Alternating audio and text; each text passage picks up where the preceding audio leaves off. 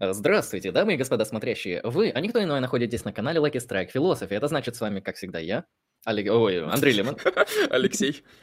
А, сегодня у нас гостевой стрим. С нами сегодня уважаемый Никита, который исследует и занимается клинической психологией. Сегодня мы будем говорить о том, что такое мотивация, и не только. А, технический дисклеймер. Вопросы из чата будут ближе к, конце, к концу. Вопросы с донатом будут зачитаны а, сразу.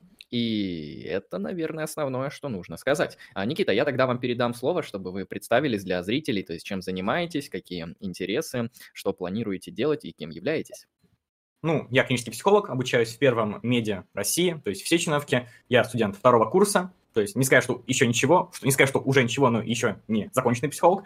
А, я в основном интересуюсь КБТшной темой и такой когнитивной психологией. То есть познавательные способности, вот такое что-то очень научное. Вот что-то там будет, где верификация, вот валидность, вот это все мне интересно. А, что... вот, вот э, аббревиатура, это когнитивно-поведенческая терапия или что? Да, да, угу. да, да. Окей. А, так, хорошо, получается, что ты учишься в медицинском, причем в медицинском на клинического психолога, да? Да, а, да. Я так понимаю, что этот медицинский, он предоставляет именно такой факультет, он не, не врачебный, я так понимаю, да? Um, да, верно. Угу, вот, и тем не менее это психология, да, вот у меня, как мы говорили вот до стрима, у меня есть знакомые, которые обучались, собственно, в СПБГУ на клинического психолога. Это любопытно, конечно. Все. А, хорошо, а давайте поговорим насчет э, твоих проектов, да? То есть, я так понимаю, ты чем-то сейчас занимаешься в сети, на Ютубе, да? Ну, конкретно есть канал на Ютубе, он не популярный, потому что я его только начал, и сейчас такое становление нужно. Во-первых, учиться монтажу, учиться говорить на камеру, это все навыки. То есть самый лучший способ избежать какого-либо прогресса, это сразу бросать. Нет, нужно тренироваться, нужно, ну, как минимум год вот. То есть такая, возможно, у меня э, такой рубеж, что вот год нужно тренироваться, год улучшаться, потом, потом посмотреть, есть ли какой-то прогресс или, или, или это не мое. Вполне возможно, это правда не мое. Но, во всяком случае, пытаться нужно. У меня канал про психологию, философию, потому что я вот такой психолог, который Э, считаю, что философия это очень важно. Это непопулярное мнение у многих психологов, даже на моем курсе философию не особо любят, но я считаю, это очень важно. Как очень здорово отмечает нарцисс Ах, что психология – это практическая философия. И вот еще один цитата Выгодского, который мне очень нравится. Лабораторный психолог впадает в глубочайший самообман, когда думает, что таким способом может решить вопрос этой науки. Единственный способ – это философия. Ну, То есть и... философия, сейчас, э, философия, это, она настолько тесно сплетена с психологией, что Поэтому вот такой формат. Ну да, я слышал лекции Петухова, который рассказывал, что психология — это тысячелетие житейской психологии, столетие философского изучения и десятилетие научного знания. Тоже интересная точка зрения. Это да, это, кстати, лично мне интересно, потому что я не занимался ни психологией, ни клинической, ни там психоанализом, другими вещами. И вот э, э, одного человека я раньше знал, который, собственно, э, занимался чем-то вот из сферы психологии, и при этом э, ему интересна псих... это, философия. Ну, это Алексей, он здесь сидит. Я просто думал, Алексей это уникальный экземпляр, э, который видит некоторую тесность вот этих вещей, взаимосвязь, но, как я понимаю, это, это что-то такое, ну, э, среднепопулярное. То есть, я как понимаю, ты, Никита, на подобной позиции стоишь, возможно, твое окружение окружение тоже считает, что философия не менее важна для того, чтобы понимать и психологию, и другие какие-то моменты, и все вот это вот. Да, а... все именно так. Я сейчас даже э, маленькую ремарку дам. Есть такое понятие психологии э, пирамида Кедрова. Это такой методологический принцип, что вот психология стоит на границах трех наук. Гуманитарных, социальных и, естественно-научных. Это у нас треугольник, ну, это пирамида. И вот э, на вершине, вот вершина, которая вот в трехмерном пространстве, будет философия. И вот в самом центре, вот на этом сплетении всего знания человечества есть психология. Мгм. Неплохо. А вот, кстати, если уточнять про философию, то с твоей точки зрения, какую роль играет философия вот в этом вот психологическом знании? Потому что философия это сверхширокая дисциплина и область, и мы можем говорить там и про этику, и даже про политику, а, про антологию. А вот с твоей точки зрения, какие разделы и какие вопросы философии а, наиболее релевантны для психолога? Ну, это эпистемология, очевидно, потому что психология – это единственная наука, которая изучает э, субъект, где, где субъект и объект познания – это один и тот же предмет да, то есть человек. А, и, собственно говоря, первое, такая эпистемология в широком плане, потому что он даже тот же самый Кант для психологии сделал огромнейшую задачу, огромнейшую работу, хотя сам он психологию наукой не считал, но это такой момент, скорее, исторический. А, например, на развитие психологии, например, даже самой КБТ-терапии огромнейшее влияние оказал Сократ. То есть принцип вот этого вот маевтики как способа просветления и даже лечения, он очень важен. А, по, большому счету еще можно отметить таких э, материалистов, которые тоже очень сильно оказали влияние, но это скорее больше вообще к философии науки. Так что вот, э, гносеология и, собственно говоря, сама философия науки, потому что, когда если ты ученый, ты должен знать, что такое методология. А методологию без философии, типа, ну, понять невозможно. Это как бы фишка 20 века. А, да, на самом деле это очень э, правильная, с моей точки зрения, интересная позиция, потому что у меня вот в течение года, как мы занимаемся этим каналом, у меня неоднократно возникали а, интуиции, да, по поводу того, что философия, она а, э, является такой дисциплиной, которой занимаются люди, при этом не совсем, а, скажем так, следующие, владеющие психологической точки зрения на то, а, как разворачиваются философские методы, да? Вот, сейчас э, я попытаюсь объяснить, развернуть свою мысль. Например, что такое понятие, да, что такое представление, как они все работают, а что такое логика вот в связи с пониманием понятий и представлений, и может ли нам логика что-то такое рассказать интересное, что а, ну, как, как, как она понимается классической философией и так далее. Это очень интересные темы. И с моей точки зрения, если философия хорошо так м, помедитирует над современными данными психологии, то она может хорошо так видоизмениться. Вот, хорошо. В принципе, мы поговорили о введении и можем, наверное, приступать к чему-то, да? Сейчас донат пришел от мистера да, Ву, донат, я зачитаю прочитай. Так, мистер Ву, 30 рублей, спасибо большое. Как психолог может оценить качество проделанной работы? И когда кейс психолога можно считать закрытым? Ну, опять-таки, просто психологи бывают разные. Думаю, здесь э, вопрос про психотерапевта или там практикующего психолога. Как оценить эффективность терапии? Думаю, скорее всего, имеется в виду этот вопрос. Э, очень просто. У нас есть э, состояние до начала терапии и после. И мы на, ну, на основании там, либо клинической беседы психиатра, э, либо на основании тестов мы смотрим, как было, что стало. Например, вот человек шел с депрессией, вот к КБТ-терапевту, там у него, допустим, 35, довольно-таки высокий показатель. Там прошло 12 сессий, смотрим 10. Работает, вот реально работает. То есть это, это не в плане исследовательского такого, а вот чисто по-человечески. Такой практический смысл, как человек может оценить. Вот реально работает. Ну, опять-таки, это, во-первых, такие объективные показатели, во-вторых, человек сам по, своему, по своему самочувствию во многих случаях может понимать, помогает ему или нет. Отлично, спасибо за донат. А, да, если что, вопросы с донатом мы будем читать сразу вопросы из чата ближе к, конце, к концу. А, ну хорошо, раз мы немножко подразмялись, то мы можем поговорить о сегодняшней основной теме. То есть, Никита, о чем мы сегодня будем говорить? Что ты нам хочешь э, интересного и зрителям поведать? А, мы сегодня будем говорить о мотивации и о теориях мотивации. Сразу скажу, что мотивация – это огромнейшая тема, на которой были написаны просто огромнейшие книги, которые за жизнь все не перечитать. А, условный, условный Вунд, даже, то есть человек, который только начинал психологию, написал просто какие-то неимоверные труды, многотомные, которые сейчас ей невозможно читать. Так что здесь будет такая обзорная экскурсия по тому, что такое мотивация, э, и по теориям мотивации, которые были в исторической в истории психологии, в научной психологии. А, разберем их там плюсы-минусы, как, как вообще они все конструируются, и будем говорить вообще, актуальны они или нет. Ну, вот такой у нас сегодня план. Очень такая обзорная экскурсия, такой обзорный исторический экскурс научный. Хорошо. А, Я бы тогда сразу задал вопрос такой, знаешь, для введения, а дальше ты можешь, собственно, продолжить. Вот мы будем говорить про теорию мотивации.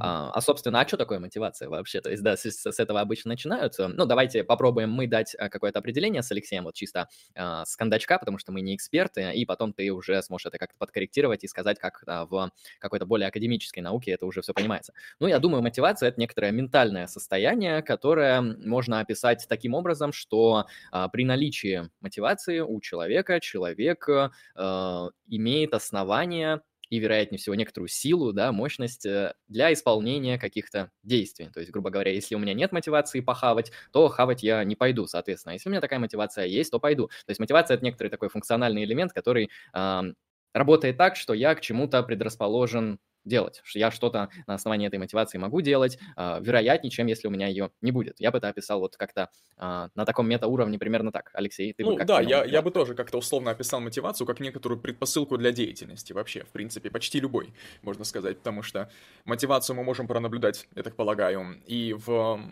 когда мы говорим о потребностях, да, о чем-то таком простом, о, что, о чем-то незамысловатом, и также мотивацию мы можем наблюдать, когда мы говорим о серьезной какой-то работе, да, когнитивной, систематической и так далее. И эм, из чего исходит эм, мотивация? Вот это хороший вопрос. Я надеюсь, сегодня мы а, поговорим об этом и узнаем об этом побольше, потому что, скорее всего, там что-то интересное кроется в основаниях всякой мотивации. Так, я слышу два, два ваших определения, они довольно похожи, и в них есть очень важные моменты. Первый, что это психический конструкт, объяснительный принцип. А дальше это связано с потребностями и с поведением. Вот это реально очень важно, это вы очень правильно отметили. Я, конечно, может быть, вас огорчу, но единого определения мотивации нету. Потому что, когда мы говорим о психологии, то нужно запомнить такое слово – плюрализм. У нас много школ, много течений, многие из них э, не то что противостоят друг другу, но, может быть, даже противоречат. И, в принципе, если мы говорим о очень таком зонтичном определении, которое вот устроено, думаю, всех психологов, это просто совокупность внутренних импульсов. То есть очень простое, но э, очень емкое. К тому же надо понимать, что э, определение, что такое определение, мы просто описываем вот в реальном мире э, зону компетенции вот этого понятия. И вот э, зоны компетенции мотивации в разных теориях будут разные. Это не то, что они просто по-разному э, дают определение, именно, именно разные вещи, разные области реальности подпадают под понятие мотивации. То есть, например, мотивация определения по Леонтьеву, мы сегодня, надеюсь, дойдем до теории деятельности, это актуализированная предмеченная потребность. И понять это определение без э, понимания теории деятельности невозможно. Ну да, вот, собственно, у нас сейчас слайд есть на экране, где написано, вот, что такое мотивация. Да, и... сейчас давайте открою себе. Угу. Свою презентацию, да. Вот, и тут, значит, написано совокупность внутренних импульсов. Да, это мы получили такой ответ, источники... Вот, и дальше идет источники мотивации. Какие вот мы можем сказать, какие мы можем обозначить источники мотивации? Ну, э, вообще в истории, в истории психологии, в таком э, общем виде, э, были разные мнения по этому поводу. Изначально, вот там, с Древней Греции, условно говоря, вот и вот там по, по новое время было принято считать, что есть только один источник мотивации, это внутренний источник, это наша личность, это наши установки, когниции, мысли, и вот, вот такая вот наша воля, вот очень здорово, очень здорово, очень правильно. Работает ли это? Не особо. А, дальше был этап, когда люди заметили, что вот это вот все не особо работает, и пришли к выводу, что ситуация обуславливает нашу мотивацию. Этот этап был очень короткий, буквально несколько десятков лет в истории психологии, и потом люди пришли к выводу, что это комбинация как ситуации, так и наших внутренних установок, потому что в одинаковых ситуациях люди ведут себя по-разному, и одинаково воспитанные люди в разных ситуациях э, будут вести себя тоже по-разному. Так что Здесь такой э, комбинированный ответ, что мы должны смотреть как на, как на саму личность, так и на ситуацию, в которой она находится. Но если так прикинуть, умозрительно, что влияет больше или меньше, не знаю, может, вы сейчас э, предположите, будет интересно mm-hmm. смотреть. Ну, я бы предположил, что какие-то все-таки внутренние факторы. А, внутренние факторы — это некоторый, наверное, набор правил, да, который состоит, скорее всего, из убеждений, из каких-то представлений, которые человек получил в процессе взросления. В любом случае, человек — это то, что действует, да, и правила, по которым этот человек действует, они в нем, в общем-то, заложены, в голове его. А ситуация — это, можно сказать, контекст, да, это как бы окружение, в котором человек действует. И информация от внешней среды, она не является как бы источником мотивации, она является некоторым набором триггеров, которые запускают мотивационные механизмы в самой голове. Так бы я предположил. У меня позиция смешанная по этому вопросу. Дело в том, что я когда вот изучал там этику добродетели аристотелевскую современную, я видел очень интересный спор, связанный как раз-таки с тем, как пытаются опровергнуть этику добродетелей а, через призму какой-то школы психологии, я вот э, не знаю, как она называется, но ты сейчас о ней кратко говорил, а, которая пытается через эксперименты огромные э, социопсихологически показать, что мотивация человека и то, как человек будет действовать, зависит не от его внутренних характеристик, от его там черт характера, добродетели, как угодно, а от внешних условий, от среды и так далее. А, вот, и, собственно, я читал вот эти подобные интересные дебаты. Ну, соответственно, я не стою на данной позиции, я считаю, что человек а, это существо, которое включено в какой-то контекст, в какую-то среду, а, и грубо говоря, вот на уровне такого прямого анализа мы видим, что человека нельзя отделить от среды, ну и среду в каком-то смысле тоже нельзя отделить от человека. То есть это, когда мы говорим о человеке, мы всегда говорим о связке, то есть о связке среда-человек. То есть человек, он в вакууме не существует. У него даже организм как бы специально приспособлен для того, чтобы существовать в определенной среде. Эволюционно так сложилось. И а, я думаю, что вот говорить о о таком грубом разделении, да, то, что влияют только внешние факторы или влияют только внутренние факторы, а, просто нерелевантно, потому что этой, этой границы нет. То есть эта граница, она устанавливается нами а, чаще всего постфактум и путем такого очень а, серьезного аналитического разделения. И в каком-то смысле мы можем подогнать и в одну сторону говорить, что только среда влияет, или наоборот говорить, что только там ментальные модули, гены, состояние организма влияют на наше поведение. Но я думаю, что Здесь нам нужно ну, как-то исследовать это комплексно, потому что человек он не отделен от среды, и на внешнее, а внутреннее здесь, э, я думаю, нет смысла а, разделять. То есть э, человек — это изначально существо, которое предрасположено быть в определенной среде, а среда — это то, что каким-то образом отбри- отбирает эти гены. Но прежде я чем... не вижу четкого разграничения. Прежде чем мы услышим ответ, я бы предположил, что разграничать все-таки, наверное, есть смысл, но есть смысл также исследовать это комплексно, не ставя акцент на одном и на другом. Вот в таком случае. Ладно, хорошо. Хотелось бы ответ услышать, да. А, да, вы оба правы, что человек и среда не едины, но и поэтому мой ответ будет он в процентах, что ну, наше поведение ну, где-то на 80% влияет ситуация, а на 20% наши внутренние убеждения. Ну, это так, в среднем по больнице. То есть есть люди, на которых больше влияет ситуация, есть люди, на которых больше влияют их убеждения. Но в среднем по больнице где-то 80%. То есть это абсолютно шокирующий ответ, который, значит, социальная психология лет 50 преподнесла нашему миру, что очень сильно, что, в принципе, согласуется с идеей о том, что человек не особо рациональное существо, но который немножко, ну, повергает в ужас. Это правда. То есть а вот здесь... что, что это означает? Что это означает, что на 20%, значит, на ситуацию влияют внутренние какие-то качества, а на 80% окружение? Имеется в виду, что человек в 80% случаях или там на 80% он действует, опираясь или реагируя на внешнюю ситуацию, или что-то другое это значит? А, так, э, он действует в 80% случаев так, как ему диктует ситуация. Если будет вот противоречие между, вот ему личность говорит одно, там, не знаю, вот ситуация ему говорит, вот есть экспериментатор, который говорит, вот давай ты вот того чувака будешь долбить электрошоком, пока он ну, не, не умрет. А вот личность тебе говорит, ну, блин, так же нельзя, он же человек, ну как же, ну зачем его бить, ему больно, я вон вижу. А, и вот здесь люди выбирают, как правило, первое есть, ну, и, думаю, поняли, что я говорю про эксперимент Милграма. Ну да. Так что, думаю, зрители тоже в курсе, так что вот. Угу. Я понял. А я, когда предполагал ответ, я э, на самом деле думал о более таких метафизических вещах, да, скорее о, о том, где вообще находится начало мотивации, где находится, в общем-то, весь этот центр, да, а, центр ответа, да, центр реакции на среду. Вот у меня в башке все очень, э, ну, по моим представлениям, все очень смещено в личность, да, в личности, ну, в личности, в мозгу, да, заключены все абсолютно правила реагирования на внешнюю среду, в общем-то, в голове заключена психика, вот, и я именно в этом смысле подумал прежде всего о человеке, но я понял вас, я понял. Речь а, идет ты о сейчас, я уточню, ты имеешь в виду биологическую основу мотивации? А, ну, в том числе. Ну, там, да. там гипоталамус плюс там немножечко коры, да, там, да, вот, да, вот да. про это? Uh, ну, э, смотри, uh, это такой физиологический подход, и вот физиологический подход в объяснении мотивации, несмотря на то, что я вот очень люблю Анохина, Петра Кузьмича, который, кстати, работал в нашем университете и был главой кафедры нормальной физиологии, он немножечко ущербен по довольно-таки простой причине, что, как вот очень здорово отмечает Урия, что невозможно объяснить э, устройством конструкции, там, прочностью материалов, вот чем-то таким, э, то, как выглядит готический дворец. То, почему готический дворец такой, можно объяснить только социальным фактором историческо-культурной среды, в которой его построили. Так что не нужно... Вот, вот этот биологический редукционизм – это очень большая ошибка, что есть такое понятие эмерджентность. Думаю, я не помню, есть он в или нет, что невозможно вывести э, э, свойства молекулы э, водорода из атомов э, кислорода и э, молекул воды из атомов кислорода и водорода.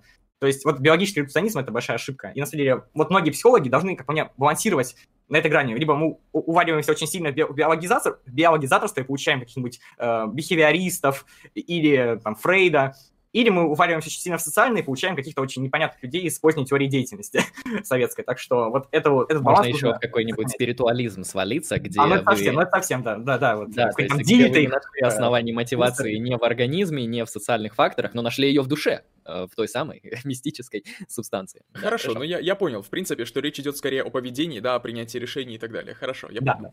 Да. Угу то, думаю, можем, если мы вот вкратце буквально в двух словах объяснили, что такое мотивация, откуда наберется, и вот можно переходить непосредственно к теориям. Mm. Согласны? Хорошо, да. Да, Сейчас. давай. Вот я переключил слайд. Я просто у себя, я просто у себя на компьютере смотрю, уж боюсь, что у меня может просто браузер упасть как-нибудь случайно. А, собственно, я здесь разделил их на три группы э, теории мотивации. А, относительно того, где автор этих теорий видит источник мотивации. Он может быть либо в прошлом, либо в настоящем, либо в будущем. Сейчас, на секунду. А, секундочку. Да, а, э, в прошлом, будущем или настоящем. А, к тем, э, к прошлому можем отнести, например, Фрейда, где говорит, что по большому счету наше поведение, оно обусловлено нашими инстинктами, нашими влечениями, и даже наши самые сложные формы поведения, они, а, берутся из наших таких детских переживаний и полностью ими детерминированы, или же это просто способ, а, либо такие преломленные, немножечко измененные, сублимированные формы, которые вот были изначально сам, нашими самыми изначальными, но впоследствии просто так модернизировались, при этом никак не меняясь качественно. А, сейчас, секундочку. Небольшая техническая...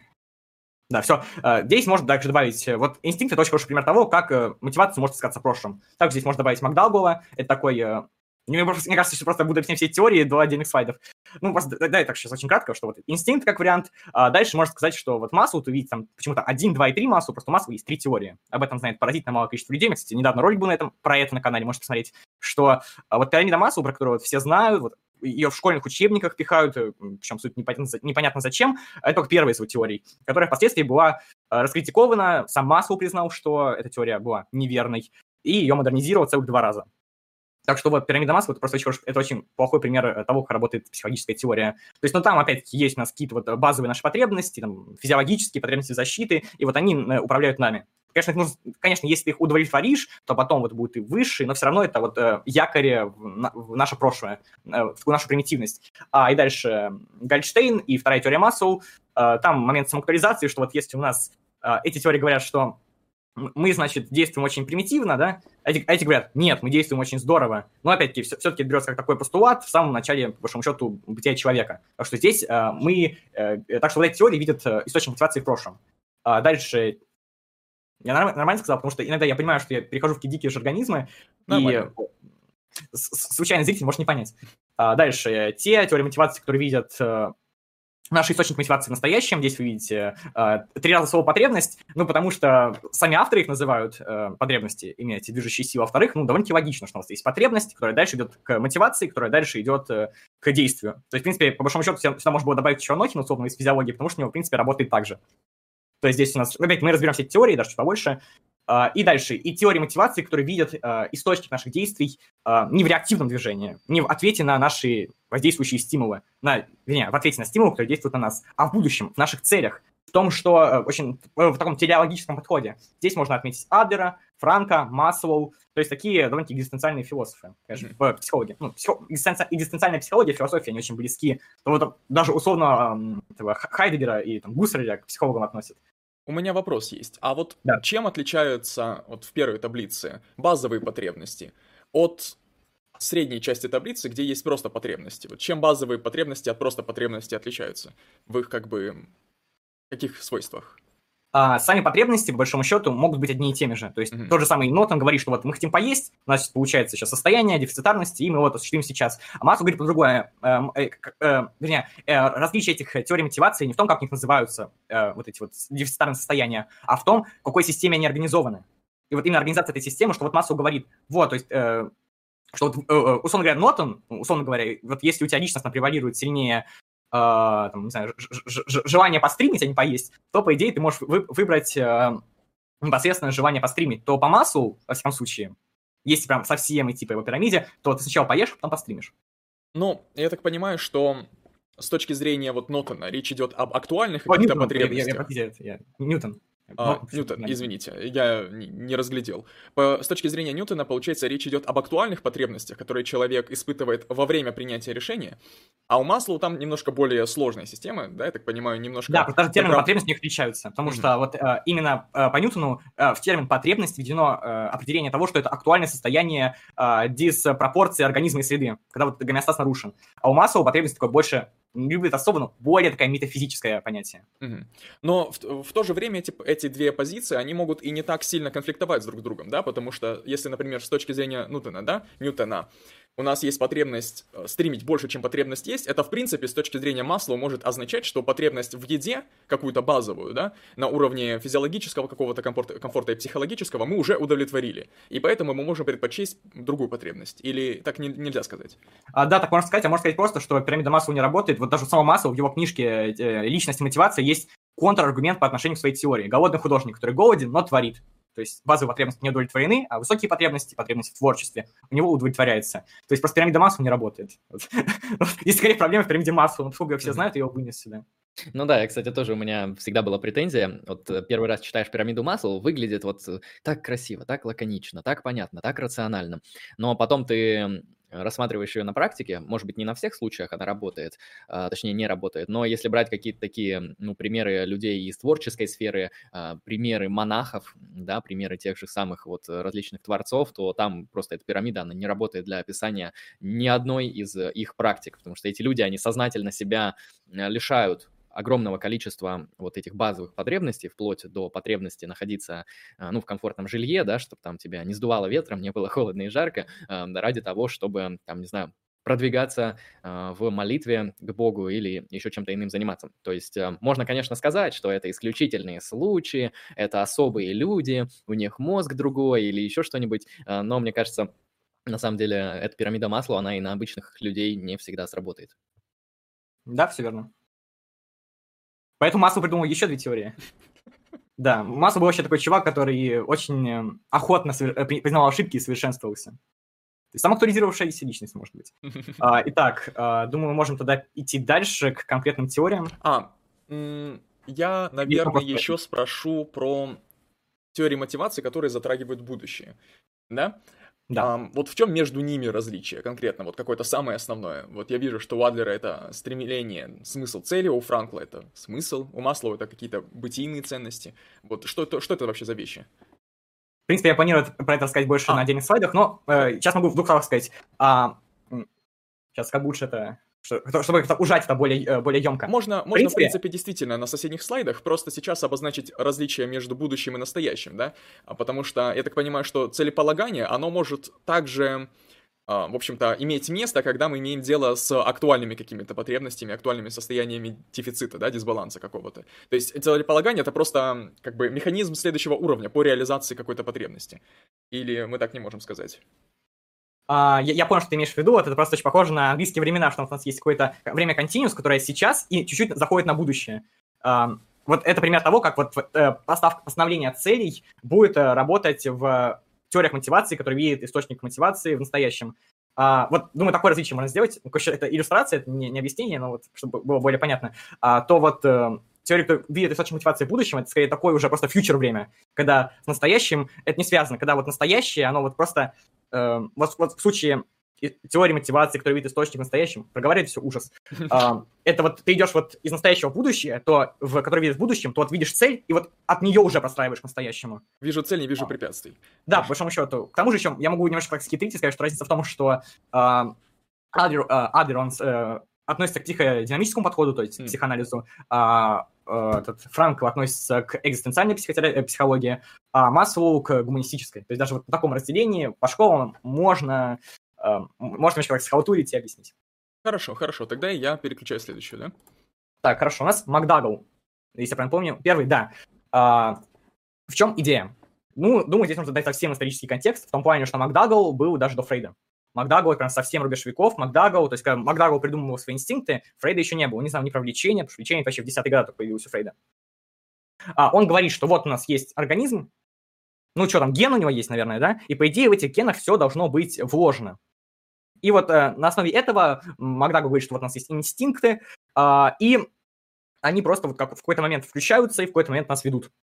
Uh, притом здесь я вот люблю просто привести пример, потому что я Выгодского читал, типа, всего. Uh, и мне просто нравится этот uh, спор Макда, Макдагу, вот непосредственно наш англичанин, и Тардайк. Ну, вы знаете, какой Тардайк? Буквально двух слов можно сказать. Короче, Тандайк — это такой а, американский Павлов, который а, много сделал для бихевиоризма. То есть, если в России предтеча бихевиоризма — это Павлов, то вот в Америке предтеча бихевиори... бихевиоризма — это Тарндайк. А, и, собственно говоря, вот у них был спор между тем, у нас а, наши мотивационные силы возникают, а, а, да, нет, они появляются или они врождены. То есть Макдау, э, Тандай говорит, что они типа у нас вот с самого начала, как есть, вот в процессе обучения, они что-то как-то модифицируются, при этом качественно не изменяясь. А вот э, Макдагу говорит, что э, вообще-то как бы у нас в рождении есть не все, да, то есть, например, такой что попроще привести. Например, э, вот э, половое влечение. То есть, ну, там, у двухлетних детей их нету. То есть даже там Фрейд, который говорит про детскую сексуальность, он сексуальность понимает по-другому. Соответственно, и вот в какой-то момент, вот ключевой, например, в, э, в период пубертата, это а, это, это, потреб... это, это мотивационная сила, эта потребность проявляется. И, в принципе, вот две такие теории. Это, по большому счету, очень схоже с нативизмом против эмпиризма, но это, это будет дальше, на самом деле. И, соответственно, здесь появляется блистательный Выгодский и говорит, что, значит, вы оба дураки, и оба неправы, потому что наши потребности, наши вот, мотивации, они не врождены и не появляются, они развиваются в результате социокультурного, приобретения социокультурного опыта. И он там приводит пример, что, значит, эм, мы, э, что мы, значит, эм, получаем вот это чувство полового, вот именно самочувства, да, и которое определяет нашу деятельность по отношению к другим людям, именно в процессе пубертата, когда мы видим, значит, других людей, мы видим какие-то культурные, значит, там вот книжки, там романы вот эти вот все вот, которые там были в 19 веке, и таким образом это у нас э, проявляется. И на самом деле это позиция, которая подтверждается много чем. Например, там дети Маугли, их э, объектами их полового влечения будут не только люди, а вообще там все зверушки. А, и там, например, не знаю, может такое говорить, там, про гомосексуализм будем или нет? А в положительном ключе, если или в нейтральном хотя бы, то можно. Нейтральном, что, осуждаем. Что значит, э, может, может, не будем, просто мысль в том, что он э, приобретенный.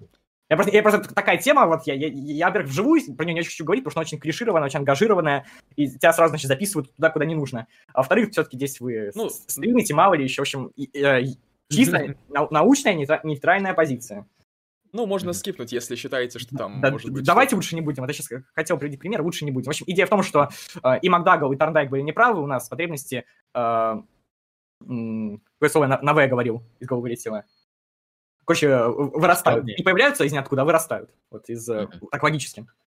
А, в общем, Макдагл на самом деле нам не особо интересен, потому что сейчас его проходит только в качестве истории психологии. То есть ну, никто сейчас типа, Макдагл, Макдагл никому не интересен. Но вот тогда, на самом заре становления психологии, потому что я напомню, что психология появилась, есть точный год, в 1879 году. То есть, ну, психологии 140 лет.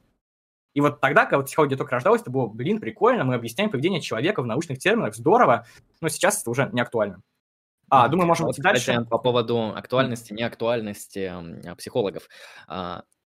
То есть если мы можем четко отграничивать, что концепции этого психолога, например, нерелевантны, опровергнуты, не подходят для а, качественного описания каких-то психологических процессов, ну и, соответственно, есть какие-то другие, которые подходят, мы можем тогда говорить, что в психологии есть какой-то прогресс. То есть да, есть, да, конечно. есть более релевантные теории, есть менее релевантные теории. А, соответственно, если бы вот, ну это кратко, это можно не раскрывать, мне просто интересно, а есть э, какие бы вот современные философ... Ой, не философские, психологические теории ты бы выделил как максимально релевантные и мейнстримные? Ну, во-первых, когнитивная психология – это весь научный мейнстрим всего. Дальше когнитивная психотерапия, простите, это то, что покрываются полисом страхования, там, в, в, скажем так, в очень развитых, очень богатых странах мира. А, думаю, здесь нужно еще отметить такую экзистенциальную психологию, что она не так, не так э, важна, она, ее полисы еще меньше, э, еще меньше покрывают, но тем не менее существует. К ней очень много вопросов, потому что я и психоанализ, и, гума... и, экзистенциально не люблю. Ну, давайте так, просто экзистенциально экзистенциальное и гуманистическое объединяются вместе в опытную. Давайте просто буду говорить опытное, потому что это ну, не так ломает меня. Вот, э, то есть опытная, такой более-менее мейнстрим, к тому же они очень хорошо продавать книжки. И э, психодинамическое направление – психоанализ. То есть, ну, Жижа, как все знают, то есть э, психоанализ еще жив. Ну, опять-таки, именно в научной сфере, если мы будем говорить, то, простите меня, КБТ, как психотерапия, ну, на порядок выше. То есть, если вы откроете PubMed и посмотрите там количество публикаций в прошлом году по теме там психоанализа, их было около 300 в мире. Причем большая часть из них это не эмпирические исследования, а типа статьи из серии а, «Может ли психоанализ быть наукой?» или что-то такое. То есть у меня на эту тему э, э, во втором номере Дика должна быть моя статья «Дика. Дом игральных костей». Но ее полгода уже выпускают, никак не могут выпустить. Я, конечно, без негатива, так что ждем. Есть а такое, вот, моя статья тоже там лежит, никак не выпустится на Дике. У меня есть вопрос. Да, не зря она называется Дик, да. Хорошо. а, у меня есть вопрос. А вот гештальт-терапия, она как Ой. представлена? Ну смотри, э, гештальт-терапию придумали Перлзы. Вот если очень кратко, э, это во-первых, она, если я правильно помню, если могу путать, я в социальной психотерапии не особо силен, вроде бы у нее нет доказательной базы, то есть эмпирические исследования ее, типа, ну, не валидизировали. Вот здесь то могу есть... путать, но просто а, там реально, типа, а, а человек просто си- реально сидел, выдумывал из головы какую-то хуйню, э, сорян за мат, такая, э, дело доходит до Перлса, не материться я не могу. Потому что это, это реально просто реально бред какой-то, то есть там из серии, что чтобы там тебе быть э, в гармонии с самим собой, тебе нужно самим собой говорить в зеркале. И это вот, и вот эта идея вот такого разговора со, со своей идентичностью является там основной, ну, одной из основных психотерапий э, гештальт. То есть гештальт, гештальт это, получается, психология волка, полная да? Фигня. Полная фигня, полная фигня. Ну, конечно, не так плохо, не знаю, как, как какие-нибудь, не знаю, перестановки, вот как, как, как идет зовут совсем. Вообще, ну, вы, вы поняли, что я говорю, да? Перестановки по этому. Нет? Нет? Нет. Вообще, лучший пример, лучший пример. Это не так плохо, как э, психотерапия с помощью Таро или психотерапия с помощью, я не знаю, игральных карт. Вот настолько, э, да? То есть Таро при... Ну, при это, не, это не так плохо, как это, потому что, ну, э, ну, ну люди, которые думают, занимаются гештальт психотерапией, они сами хотя бы в это верят. А, то есть, ну, понятное дело, что, ну, думаю, там эффективность типа на уровне плацебо методы, про, про какую-то научную, там, про научную строгость и речи нету. То есть, условно, там, психодинамическое направление, но в сто раз лучше. То есть, вот мне просто еще, еще экзистенциальная психология еще куда ни шел, вот конкретно Перлс, это вот такое пятно позора, что вот, я думаю, мы через сто лет будем смотреть, смеяться, боже мой, и, и вот это вот было, нет, Перлса нет, нет. Спасибо. Психология волка, короче, да, не научная. Да, да, да. Хорошо. Ну, как, как, вот просто один, говорю, просто просто один из как, конкретно немногих людей в, психо, в, психотера, в психологии, психотерапии, кого я не просто не люблю, ну, с которого у меня просто, ну, реально ярость, то есть, ну, ужас просто какой-то. Хорошо. А я вот добавлю к своему вопросу по поводу современной мейнстримной психологии. А как там вообще вот с переводами, с а, литературой и вот всем этим подобным? То есть, э, если человек захочет завтра, ну, как-то это изучить, как-то плюс-минус углубиться на таком среднем около академическом уровне, у него вообще получится там плане э, контента достаточно или нет, и как там с переводами на русский? Ну смотри, э, мейнстрим, он вот когнитивный, в случае мейнстрим когнитивный, он идет уже как типа 60 лет, 50-х годов. А, и у нас есть типа куча хороших учебников, которые вот всю эту когнитивную историю описывают. То есть у нас э, какие-нибудь Бэк, не знаю, даже условный Петков, у него есть э, сколько там, три или сколько, четыре тома в многотомнике психология, где общая психология вся описывается. Вот это ты реально можешь открыть прямо сейчас и смотреть. Это реально очень здорово, очень хорошие книжки. Я учебники не люблю, вот конкретно Петухов реально хорошо пишет. У нас реально куча вот э, ну, научной литературы, которая бы описывала там, ну, точно до рубежа 21 века топ топовую информацию. А дальше давай вопросом. Первый, а зачем, вот если ты не профессиональный психолог, не профессиональный, тебе все это? Ну, конечно, типа, знать, как там работает наше внимание или восприятие, конечно, прикольно, но какой в этом практический смысл? Возможно, просто лучше читать какой-то научпоп, причем нормальный научпоп, а не там, не знаю, какой-нибудь э, Лобковского, спасибо бог, вот, вот Перс и Лобковский, это на одном уровне ненависти у меня персональный. А, и, соответственно, ты можешь читать хороший научпоп, и почему бы и нет. А второй вариант, если мы говорим про совсем актуальные вещи, да, то без знания английского там вообще никуда, то есть э, там реально, там нужен английский. Угу. Хорошо. Ну вот по ну, вопросу, как... Потому что просто все в статьях находится, и статьи, ну, типа, на русский никто переводить не будет. Ну, вопрос, как изучать психологию, я думаю, мы ближе к концу раскроем, да, потому что эта тема интересная. А, и не, не только, например, нам, но еще и зрителям в большой мере.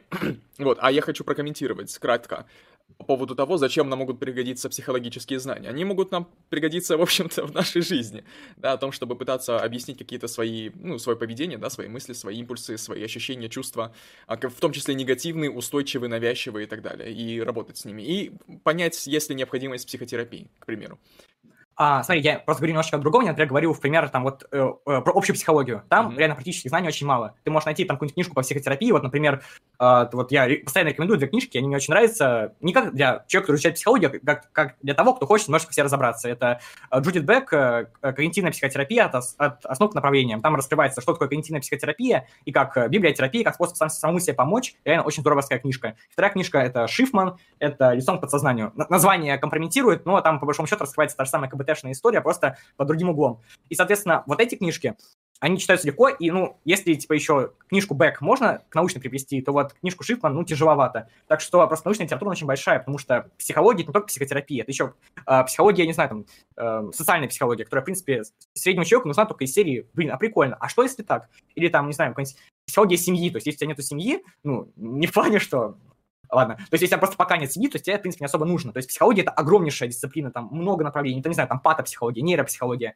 То есть, ну, зачем тебе это изучать? Тебе это в жизни никогда не, не пригодится. Ну, можно сказать, где зона Брока находится, да? Или что такое там третичная а, проекционная доля зрительного анализатора. Здорово, но в жизни это тебе не поможет. А вот такие вот книжки, там, легкие, научпоп, ну, даже не особо легкие. Да, даже легкие, даже легкие, научпопные, там, не знаю, по психологии личности, по э, психотерапии, которую можно использовать как библиотерапия, как такой самоучитель, читайте запросто, просто реально серьезную научную литературу. Вы, во-первых, это тяжело, во-вторых, это вам не особо нужно. То есть такой, э, в этом нет такой, в этом нет, в этом нет такого прагматизма. Ну, кстати, да, я вот э, наконец-то услышал подобное мнение от человека, который занимается этим э, профессионально, э, то, что в психологии очень много неприкладных вещей, потому что вот э, часто делают упрек, там, философия неприкладная, вот я общался с некоторыми женщинами, говорят, ну, философия херня, малафья, там, кроме Сократа никого не было, в принципе, вся философия — это заметка на полях Платона, а Платон скучный, поэтому философия не нужна.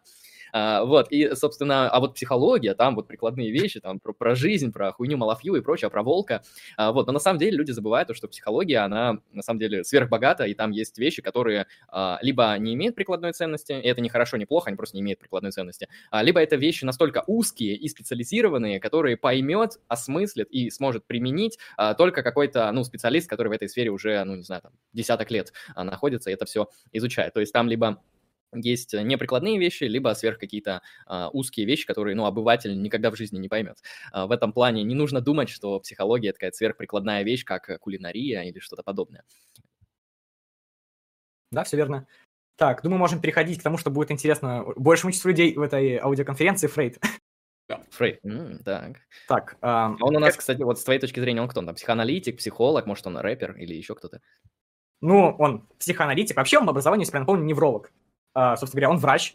И вот, э, Фрейд э, сделал очень важную вещь. То есть, ну, конечно, над Фрейдом можно над многими его там сейчас актуальными вещами смеяться. Вот реально, там, на уровне там зависти к пенису, там, что у всех женщин есть зависть к пенису, и поэтому они вот так себя ведут. Ну, ты, ты слушаешь, боже, какой бред. То есть, а, лет сто назад это вот на полных щах, там, не знаю, в, в, в Австрии, там, в топовом универе читалось. Да, то есть у Фрейда много, много бреда. Но, с другой стороны, Фрейд, кстати, хорошо пишет, потому что у него все книжки где-то страниц на 80, и их удобно читать. То есть вот Фрейд один из немногих, кто э, заботился о тех, кто его читает.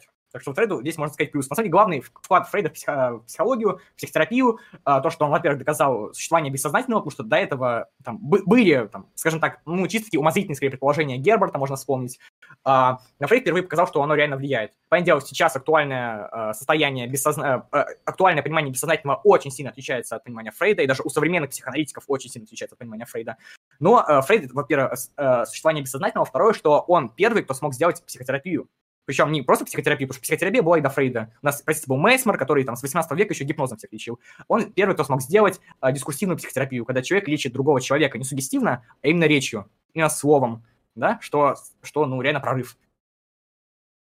Ну, к тому же там у, у Фрейда, скажем так, остальные плюсы Фрейда, они более такие узкие, так что вот два очень важных момента у Фрейда. Фрейд, он, так что ответ на вопрос, он такой психоаналитик, он создал психоанализ, по сути дела, а, и, собственно говоря, в психоанализе до сих пор живет, так что и при этом он врач. Поэтому его подход очень биологизаторский. Очень... Вообще, по большому счету, э, Фрейд считал, что вот психоанализ это все фигня, психология фигня, вот скоро все можно будет редуцировать до чисто биологических процессов, там, до, не знаю, там, ну, чисто до биологических процессов, да, до гомеостаза, и вот все это будет не нужно. Вся эта гуманитарная фигня, чисто вот таблеточку тебе дадим, и все, у тебя не будет неврозов.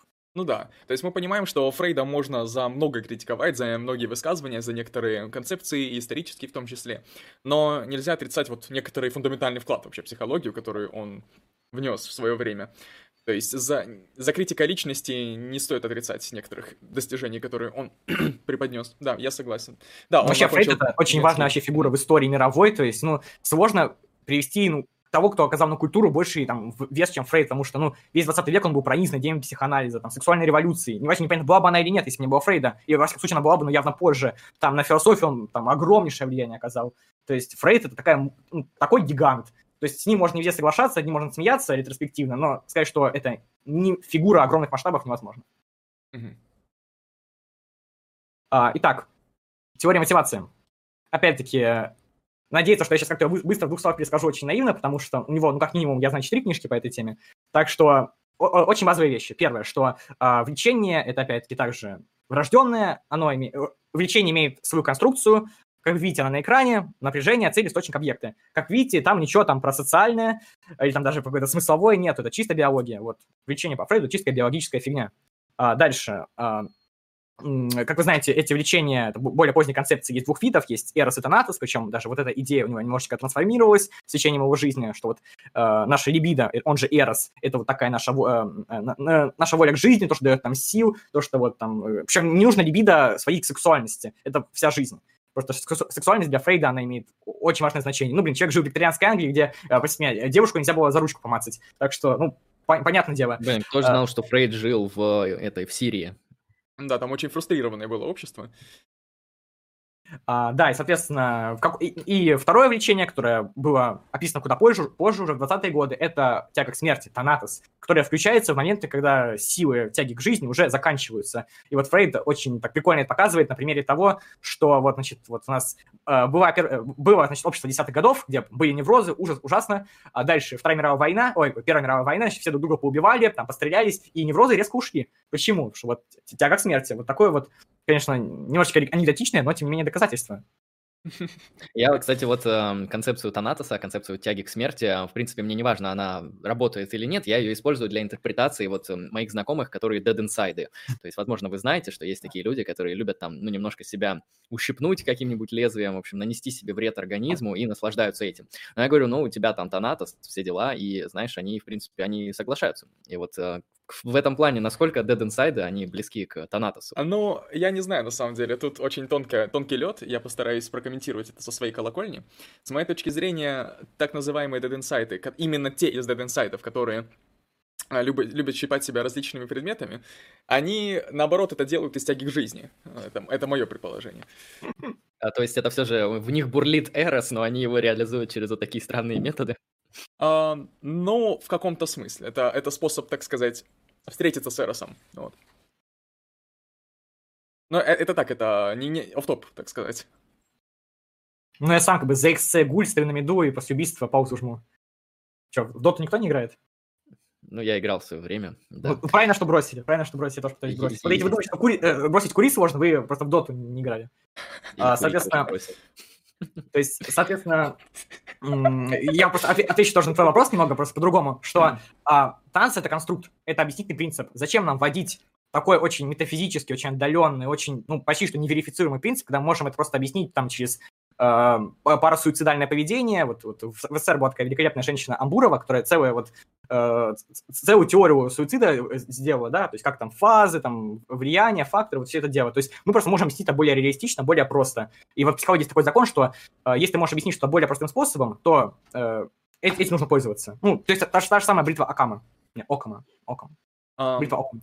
Ну да, ну да, есть такое. Просто у меня есть некоторый набор личных наблюдений, скажем так, которые не позволяют такое поведение даже вот под около социальное под, подводить. А вот.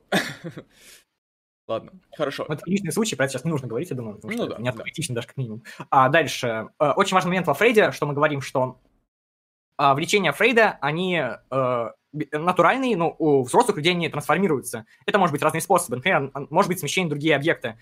Э, ну, то есть, например, вот у вас там, значит, э, вот вы там получали наслаждение от груди матери, потому что она вас кормила, а впоследствии вы там, не знаю, сместили вот этот вот э, объект э, наслаждения там, не знаю, на другую еду, и теперь вы, значит, жирный, весите 120 килограмм, занимаетесь русским национализмом и, э, и, и вообще счастливы. То есть вот пример э, смещения. Дальше вытеснение, что мы просто подавляем наши какие-то очень нежелательные стимулы, стимул к агрессии, стимул к сексу, и вот таким образом они у нас живут, а потом выливаются в невроз при плохих обстоятельствах. Дальше у нас может быть регрессия, это когда мы уже вроде как развитые люди, но в некоторые моменты ведем себя как ну, дети. И вот это проявление того, что называется регрессия. То есть когда потребность у нас не вытеснена, но в некоторых ситуациях она нас самих снижает до более простого психического уровня. А, и, конечно, сублимация когда мы наши вот какие-то очень негативные там порывы э, сублимируем, то есть трансформируем в общественно приемлемое ситуацию, э, в общественно приемлемое русло. То есть вот ты там хочешь поубивать кого-то, да, а потом пошел, поиграл в Doom Eternal, и у тебя все хорошо, да. То есть примерно негатический, но вот, по идее, так работает более-менее. На самом деле, вот вся, все творчество, по мнению Фрейда, это такая сублимация. Вообще, чуть, ли не все, по мнению Фрейда, является сублимацией. Потому что во всем есть, по мнению Фрейда, во всем есть секс, так что все сублимация. А, дальше. И вот очень важный момент во Фрейде, чтобы мы понимали, что все наши новые все наши новые потребности — это просто трансформированные наши изначальные потребности, просто которые имеют немножечко другой вид. Является ли это так? Ну, типа нет. И вот сейчас мы обсудим, почему это не так. А, с Фрейдом все. Опять, я, я знаю, что я очень поверхностно рассказываю Фрейда, очень э, сжато. Э, то есть человек, который знает Фрейда, вот послушает, боже мой, ну это же вообще, ну, ну, ну, ну по верхам. Да, по верхам, ну простите, хронометраж. А, дальше, думаю, можем идти дальше, да? А, ну да, да, хорошо. А, Гальштейн. А, Гольштейн вообще скорее такой невролог, э, он очень много сделал для нейрофизиологии, там, подкрывал кучу доль мозга, причем он даже относится к такому, такой э, ветви в нейрофизиологии, которая называется сейчас аутоаналитическое направление. Так фишка в том, что это такие немножечко идеалисты, которые считали, что у нас тут есть зона верники, и они объясняли ее действия тем, что там просто есть какие-то такие э, образы слов. То, есть, то есть такая довольно-таки идеалистическая позиция, которая вот чуть ли, чуть ли вот еще два шага и Декарт будет. То есть такой очень интересный человек, и поэтому э, он вводит такой принцип э, самоактуализации. То есть если вы думали, что Маслов ее первый ввел, я Масловым называю Масловым, потому что, типа, еврей из, и э, сын иммигрантов Российской империи, то, что я иногда Масловым его называю, потому что так более привычно. А дальше. Он э, говорит, что вот, конечно, люди действуют реактивно? Ну да, бывает. Но смотрите, люди, блин, если бы они действовали только реактивно, вот смогли бы они построить все эти там города, типа, сделать э, производящее хозяйство, написать там симфонии, э, написать там, не знаю, первую научную историю войны 1812 года. Нет, конечно. Потому что люди стремятся выйти за, за свои границы, овладеть всего новым, поглощать среду. И вот это стремление, которое врождено в человеке, называется самоактуализация. А, и здесь э, нужно сказать, что есть вообще две теории мотивации, э, два вида теории мотивации. Первый – это гетеростатичные теории и гомеостатичные теории. Э, первые говорят, что наша мотивация заключается в нарушении гомеостаза с целью получения как можно больших благ из среды, а вторые говорят, что нет, нам ничего лишнего не нужно, просто вот есть какое-то нарушение, и мы должны этот дефицит убрать. То есть две вот эти подхода к объяснению мотивации человека. А, так, а где у меня будет функциональная автономия мотивов? Сейчас будет или позже, мне интересно сейчас. Сейчас. Да, это будет позже, это будет позже, это будет... Так, тогда можем чуть попозже сказать про это. А, вот идея, вот Гольштейн будет таким пионером вот в таких э, гетеростатичных теориях, и за это нужно дать ему должное, что вот из всей этой грусти Фрейда и Макдагула, где человек это такой э, раб инстинктов и ничего там в нем высокого нету, Гольштейн говорит, что нет, все-таки есть. А, причем Гольштейн все-таки он был таким человеком довольно естественно научным, так что он не уходил там какой-то в, в, в лютый мистицизм. Так, думаю, можно перейти к Маслу, такому продолжателю дела Гольштейна. Uh-huh. Uh, как я уже сказал, что у Масла есть три теории, я немножко попиарю, что у меня вот есть видео про Масл, буквально вот недавно вышло.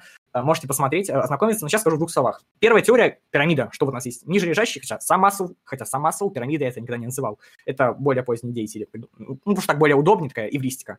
У нас есть базовые потребности, потом потребности еще выше, социальные, потом потребности духовные, потом самое важное – потребность самоактуализации, наиболее полном раскрытии своего потенциала. И пока не будут удовлетворены нижние этажи, высшие этажи не удовлетворяются. Это первая из его потребностей. Мы уже сказали ранее, почему она неверна, э, теории потребности. Мы уже сказали ранее, почему она неверна, так как множественные эмпирические случаи просто ей противостоят. А, и э, здесь Масло говорит, ну вообще правда.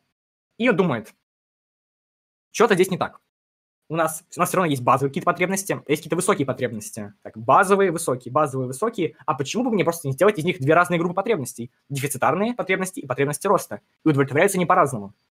Так что, и вот это уже больше похоже на правду, да, вот, э, думаю, Андрей согласится, что вот как раз пример вот этого монаха, который просто разные потребности удовлетворяет, вот более-менее входит вот в эту теорию.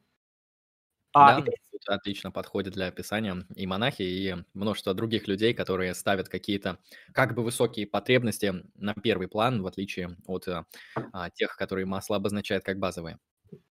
А, итак, и дальше третья теория масл. А, это уже где-то 60-70-е годы. Там а, уже из гуманистической психологии, которая появилась чуть пораньше, это Бьюдженталь, это Роджерс, это Масл, появляется еще экзистенциальная психология, как такой непосредственно сам, э, как непосредственно веха в психологии. Это а, Бисвангер, это Елом, это Франкл. И, соответственно, Масса уберет часть идеи оттуда, что вот у нас есть смыслы, смыслы нам свойственны исключительно людям, и, по большому счету, расширяет группу потребностей роста еще до смысловых потребностей. Здесь вот такой гибрид. То есть это не сильное а различие, а просто уточнение. Если бы ты отграничивал гуманистическую психологию и экзистенциальную, mm-hmm. как бы ты сказал, вот в чем у них основные расхождения, в чем у них э, свой, сходство и разница? Ну, в принципе, их особо не ограничивают даже в академической среде, потому что они очень похожи. Но я могу сказать различия. А гуманистическая психология изучает такую двойственность, что вот у нас есть, это аксиома, что в человеке есть э, стимулы с самого начала для развития, а среда их э, как-то фрустрирует, и среда не дает им, и, и среда не дает человеку развиваться. Вот если убрать плохую среду, как-то ее поменять, то все, у человека будет здорово. Это идея гуманистической психологии, потому что гуманистическая психология появилась тогда, когда на человека смотрели очень-очень грустно. Это 50-е годы, это э, психоанализ, где человек это, простите меня, марионетка бессознательных стимулов, и бихевиоризм, где человек это просто типа мешок с рефлексами. Ну, где вот весь, э, где вот в этих двух теориях вся высота человеческого бытия где вот вся, вся вершина, да, где вот в этих теориях Микеланджело, где в этих теориях Толстой, где все это? Нету. Так что вот э, гуманистическая психология была таким историческим ответом. А экзистенциальная психология, если говорить про нее отдельно, то ее просто интересуют другие темы. Ее вот интересуют вопросы как раз экзистенциальные, вопросы выбора, смыслов, судьбы, вот всего вот этого очень депрессивного дела. Так что разграничивать их не особо нужно, но вот если и делать, то вот э, фокус на этих двух разных моментах идет. Ну, то есть мы можем сказать, что вот э, последние две школы, которые ты назвал, они носят такой э, гуманитарный уклон в исследовании и анализе э, человеческого, ну, не знаю, организма и психики, а все остальные школы, которые мы можем рассматривать, они носят такой, естественно, научный уклон, где такой строгий акцент на верификацию, на вещи, которые мы можем э, прям непосредственно наблюдать, исследовать экспериментально и так далее, потому что, ну, действительно, то, что мы называем там смыслами, глубокими переживаниями, душой, и прочее, это очень сложно все э, впихнуть в рамки чего-то верифицируемого и наблюдаемого. А вот поведение и там стимул-реакция, то, что исследуют бихевиористы, оно, в принципе, наблюдается очень даже успешно. Хорошо, да. А, я нет, понял, я бы так не сказал, я так не сказал бы, просто потому что, ну, типа, психоанализ и верификация, ну, простите, это смешно. Ну mm-hmm. вот, без негатива к некоторым людям здесь, но, ну, типа, вот психоанализ, там, как и теория деятельности, они, ну, такие плохо доказуемые вещи. Ну, вот по факту. Так что, если говорить прям вот такую строгую научность, то это бихевиоризм, наверное. Что еще? Э, некоторые положения теории деятельности, потому что она довольно широкая, ну, простите меня, 70 лет люди вот этой фигней занимались. Фигней уважительной, я отмечу. Э, и, соответственно, когнитивная психология, пожалуй, да. И, может быть, еще гештальт-психология более-менее. Причем, я отмечу, гештальт-психология, гештальт-психотерапия — это разные вещи, разные люди делали в разные исторические периоды, и просто у них название одинаковое. Кроме названия их ничего не объединяет. Так что э, с научностью у некоторых школ психологии довольно сложно. окей, хорошо. Идем дальше. Что у нас дальше? Так, дальше у нас вроде слайд про потребности. А, сейчас, сейчас. Да, э, коль мы зашли про потребности, нужно сказать, как на это вообще смотрит дело психология. Вот э, в физиологии есть такое разделение, что у нас есть потребности социальные и потребности биологические.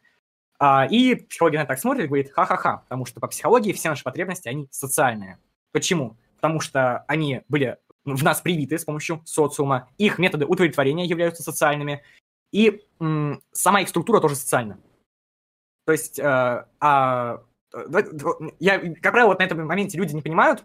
Вот э, давай я лучше приведу пример. Или понятно? Почему mm, такое очень категорическое обобщение? На самом деле нет. На самом деле хотелось бы узнать. Потому что вот, к примеру, физиологическая основа голода, к примеру, да, который толкает нас на поиск пищи, это ведь что-то такое связанное с э, телесностью, да, несомненно. Пусть а, пути смотри. реализации, а, скажем смотри. так, насыщения, они могут быть социальными. Хорошо, извините.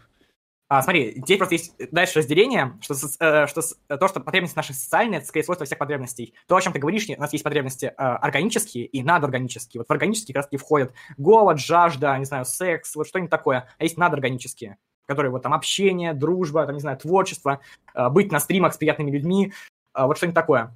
При этом э, и органические, и надорганические, они социальные. Угу. Хорошо, Просто тогда... они видоизменены в процессе культурного развития. Хорошо, да. а тогда социальные, да, они получается потому, что а, сформировались под воздействием, получается, как вы сказали, культурного развития, да? И да. именно в таком виде, в котором они сейчас имеются. И реализуются да. тоже через какие-то социальные, социально обусловленные да. возможности, да, способности. Ну, даже вот очень простой пример. А, человек, человек — это единственное существо, которое может контролировать свои потребности. То есть, если собака хочет есть, ты вот что с ней не делай, она будет хотеть есть. Вот ее ни на что нельзя будет перебить. А вот человек, если хочет есть, он может себя, э, может себя держать и довольно-таки долгое время просто ну, отказывать себе в еде. Ну, не скажите, не скажите. Вот у меня была собака, и... Ну, ах ты, ах ты пес. Вот одна собака сейчас мне позвонила в Дискорд, к слову, сейчас я включу на, на не беспокоить. Хорошо. У меня была собака, и собаку приучили к тому, чтобы э, какать на улице. И вот когда э, дома никого нету долго, то собака терпит. Вот она терпит, может терпеть несколько часов, вот до того, как, собственно, ей прорвет клапан. Вот такое наблюдение я сделал. То есть, с моей точки зрения, ну, животные могут как-то контролировать потребности в некоторых случаях, да? А, так, сейчас два, два, два момента. Первый, что, возможно, пищеварительная система человека и собаки, они отличаются. Во-вторых, а, когда вообще мы говорим про различия человека и животных, это различие довольно относительное. И, правда, есть некоторые животные у нас, которые могут контролировать свои потребности. Например, у нас есть какие-то обезьянки, которые а, вот определенные фрукты, они их не едят, а ждут, когда они забродеют, и потом срывают, когда они забродели, вот такой, значит, аналог виноделия в э, животные, э, в открытой жизни, да. Но когда мы говорим про более... Э, когда мы просто пытаемся генерализовать это, у нас не будет получаться. И вот вместо собаки, может, там, не знаю, взять пример, там, не знаю, какой-нибудь там, не знаю, какой-нибудь, даже так, просто человека, э, существо с более простой э, психической системой, да? Не так, даже не так, я, я еще с другого зайти, еще с другого зайти мы можем взять пример человека, который не был э, воспитан э, в социуме, так называемый примитив, у которого нет высших психических функций, а, и который, ну, от животного мало чем отличается. И вот если вот человек у нас оккультуренный и примитив будут, э, значит, в одинаковых ситуациях с одинаковой степенью раздраженности э, э, таламуса, в результате чего они будут хотеть одинаково есть, то вести они будут себя очень-очень по-разному. Угу. То есть моя собака была культурно, так сказать, обогащена, да, она была?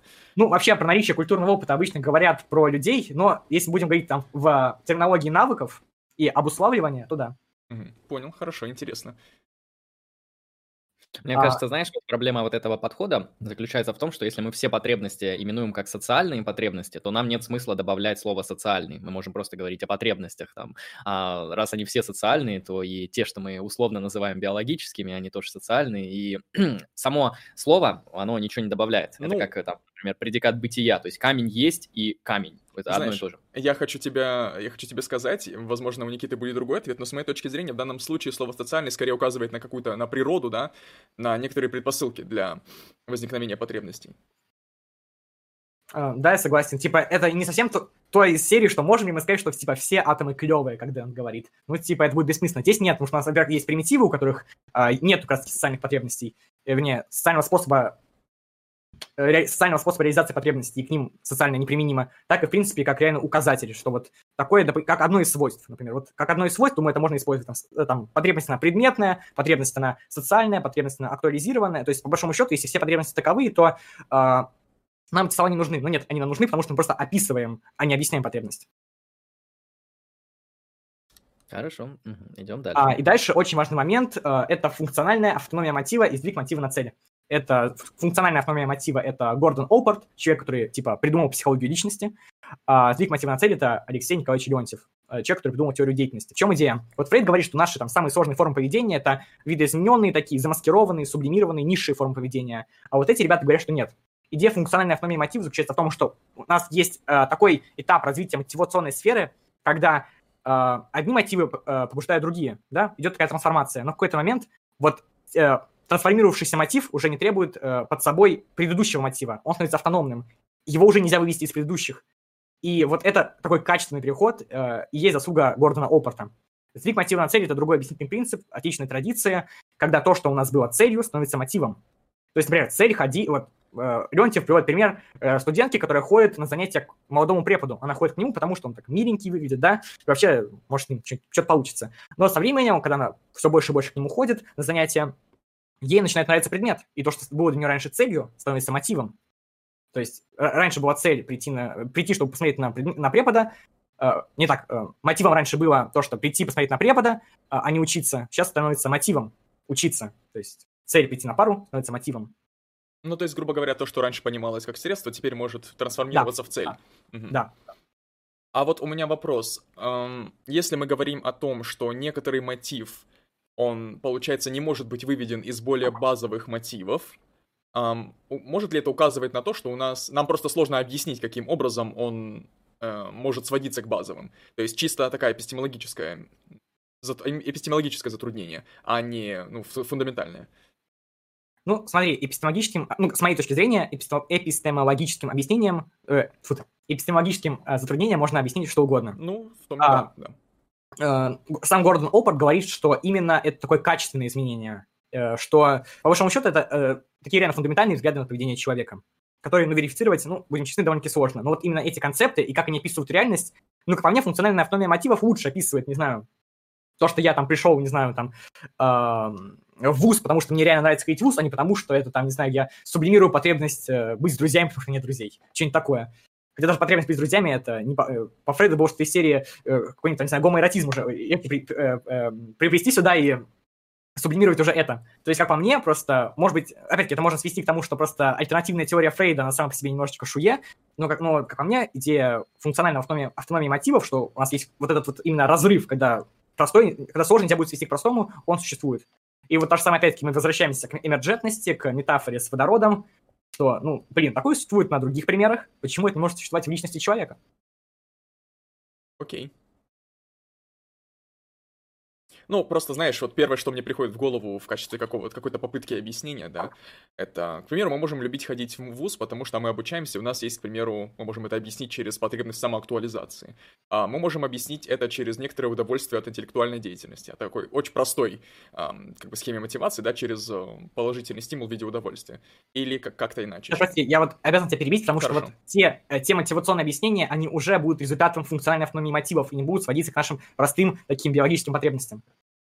Угу. То есть вот в твоих объяснениях уже произошла функциональная автономия мотивов. Что вот, вот то, что ты объяснил, нельзя свести к биологии.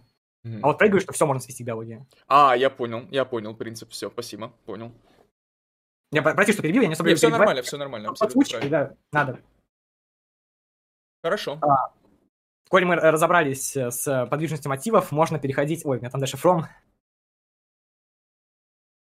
Так, ну, так, дальше from довольно ну, интересно. Когда, когда речь заходит о психологии, средний человек может назвать это три фамилии. Это Фрейд, Фром и Масл.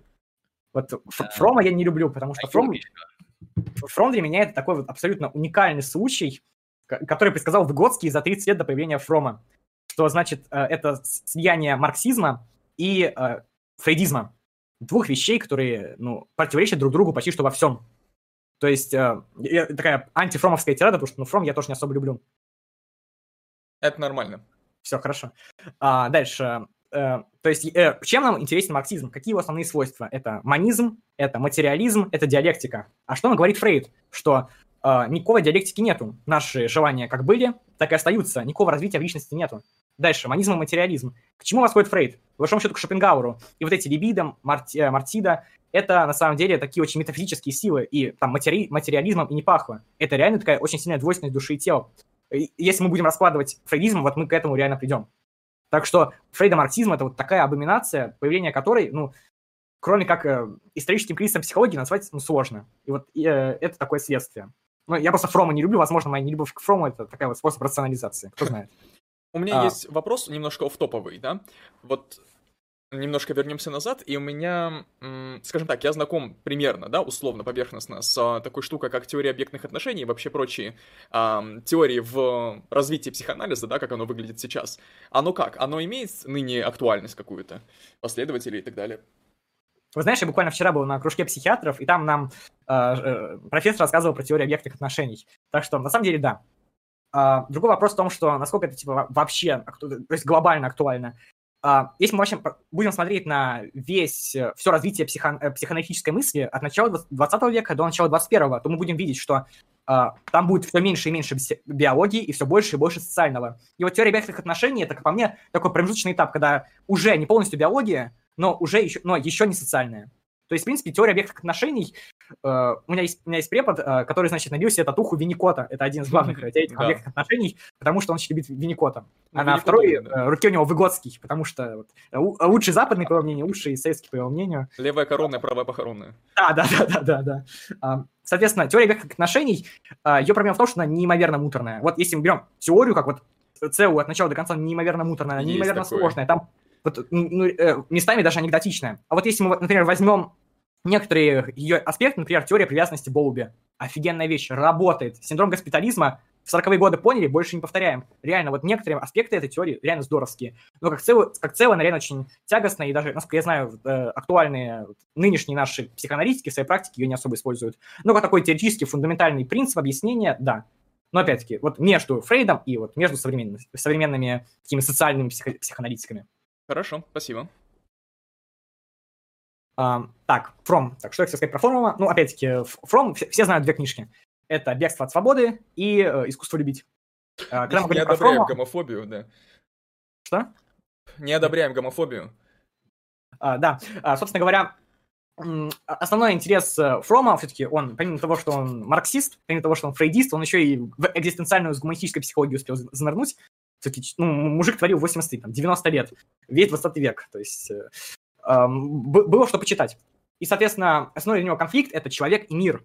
И здесь у нас реально все сливается. Вот все эти три направления сливаются и делают э, реально очень логичным.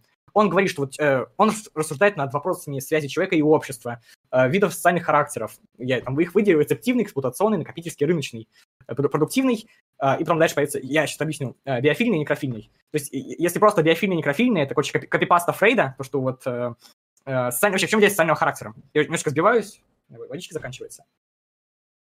Прошу простить, возможно, там 5 минут можно будет прерываться меня, там, не знаю, на, на вопросы из чата отвечать. Конечно, конечно. Тяжело тоже говорить, думаю, замечайте. Ну, Фрома добьем.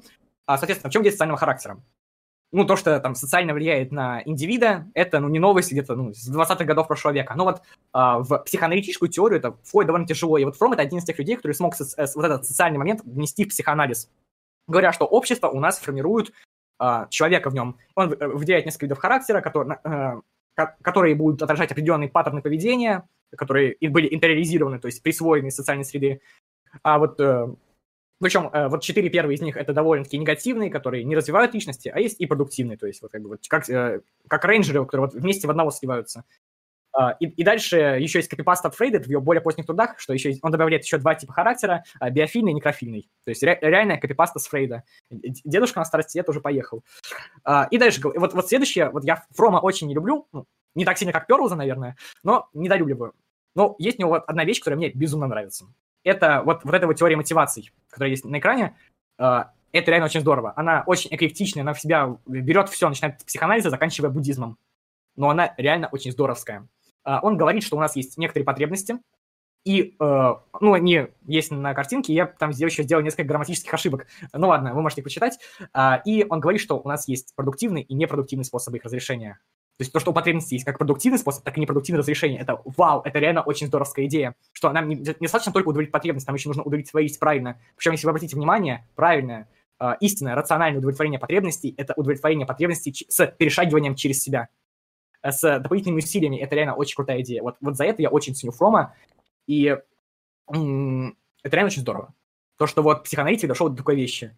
То есть э, это уже там не вопрос это с каким-то супер-эгом или вот что-то этим. Еще, кстати, вот если что, э, обе модели Фрейда, как топографическая, так и структурная, это психотехнический миф.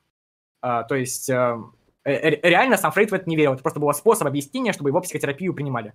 Так что вот это реально очень здорово. Так что From это реально я при всей моей нелюбви к Фрому, хотя Фрома можно любить, я знаю много людей, кто любит Фрома, и даже не среди таких вот э, обывателей, даже среди профессионалов. И я, в принципе, могу понять, почему, просто с моей позиции Фром типа, пишет то же самое, что писали люди до него за 20 лет. Но вот конкретно эти моменты, это реально очень здорово. А вот что позволяет нам говорить, что правильная, скажем так, реализация потребностей лежит через некоторое перешагивание, некоторое усилие дополнительное над собой? Почему мы так говорим? Почему, ну, как, как это обосновывается? Я, честно говоря, не очень понял вопрос. Ну вот смотри, а, ты говоришь, что пример, ты говоришь, что наиболее рациональным способом реализовать потребность, да, то есть тот критерий, по которому мы отделяем непродуктивное решение от продуктивного, является, получается, некоторый, а, некоторое преодоление себя, вот что-то такое. Усилие, назовем так, усилие. Усилие, да, да. Вот почему, почему это так? Вот почему, э, с чего мы взяли, скажем так, что это, ну, что это правда, вот. Ну, с, э, я, я до сих пор не хорошо понимаю вопрос, потому что для меня он типа... сейчас сам раскроется. Нет, а... давай, давай, давай возьмем пример. Давай, возьмем пример. Вот, например, там, установление связей. Вот, да. что легче? А, быть с кем-то на равных или то подчиняться, то кого-то унижать? Что является более здоровым? Что требует большей гармонии, большей сложности, даже когнитивной сложности? Ну, гармония, что... естественно, сложнее. Быть на равных намного сложнее, чем подчиняться или унижать. Вот, вот пример того. То есть, mm-hmm. И мы говорим, это, что... Это, это, я согласен, что это может быть умозрительно. И понятное дело, что ну, Фром, он никаких там эмпирических исследований не вел. Типа, я в него не было, типа, а, матрицы в матстасе, которая, значит, он вот, э, трясясь ручками, э, в 10 вечера заполнял под цветом лампы и высчитывал корреляции. Ну, явно там такого не было. Но вот умозрительно э, до этого можно дойти вот таким вот образом, и это реально довольно здорово. Угу. Ага, я понял, я понял. Смысл, то есть это описательная тема. Хорошо. А, и тут конечной ценностью является, наверное, как бы это сказать некоторые последствия, да, которые мы можем назвать хорошими, типа как... Я, я даже не знаю, как это все концептуализировать. То есть интуитивно ясно, что а, быть на равных это, с одной стороны, и сложнее, а с другой стороны, это более гармонично, чем находиться вот в постоянном а, перемежании, да, от подчинения к унижению. Это более как бы полноценные, более, более ценностные отношения. И в то же время сложно объяснить, почему это так, да, почему действительно а мы обращаем внимание именно на отношения на равных, именно на целостность и так далее. Почему мы это берем в качестве наших ценностей? Но интуитивно, да, это, это понятно, это наглядно. Но опять-таки, Фрейд еще был психотерапевтом, ой, Фром был сам по себе психотерапевтом, и, ну, вроде как цель вот всего этого дела, это чтобы люди были более счастливы. Угу. И, а, ну, все, я, жить... я понял смысл. Да, я понял смысл, то есть э, цель — это качество жизни, я понял. Да. да. да.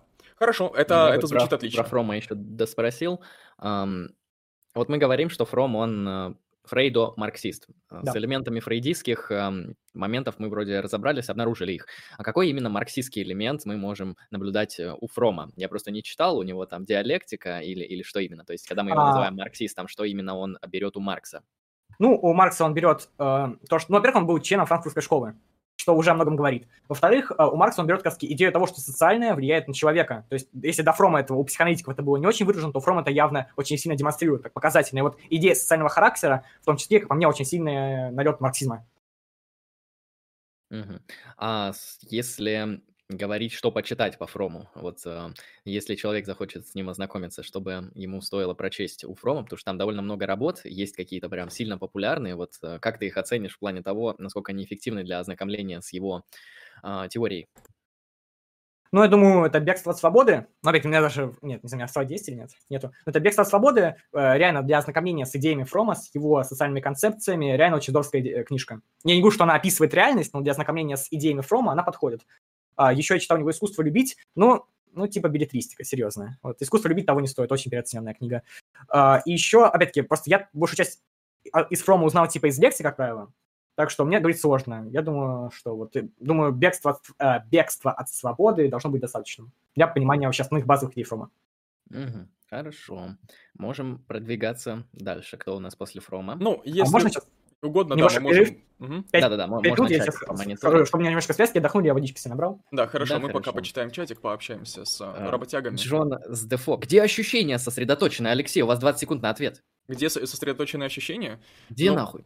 А, а в каком смысле где? Ну, в мозгу, блядь. Хорошо, идем дальше. Да. Может ли философия нести терапевтический эффект? Я считаю, что да. Я считаю, что... Я не знаю, я просто, понимаете, вот у меня, наверное, к счастью, не было бед с башкой, и у меня не было потребности быть у психотерапевта, у психоаналитика, в общем, у любого лица, который занимается психологией. То есть, наверное, последний раз я был у психодеятеля э, на приеме в военкомате, потому что там как бы это все проходится. И там был какой-то банальный список вопросов, который, ну, мне показался скучным. Ну, мы вот...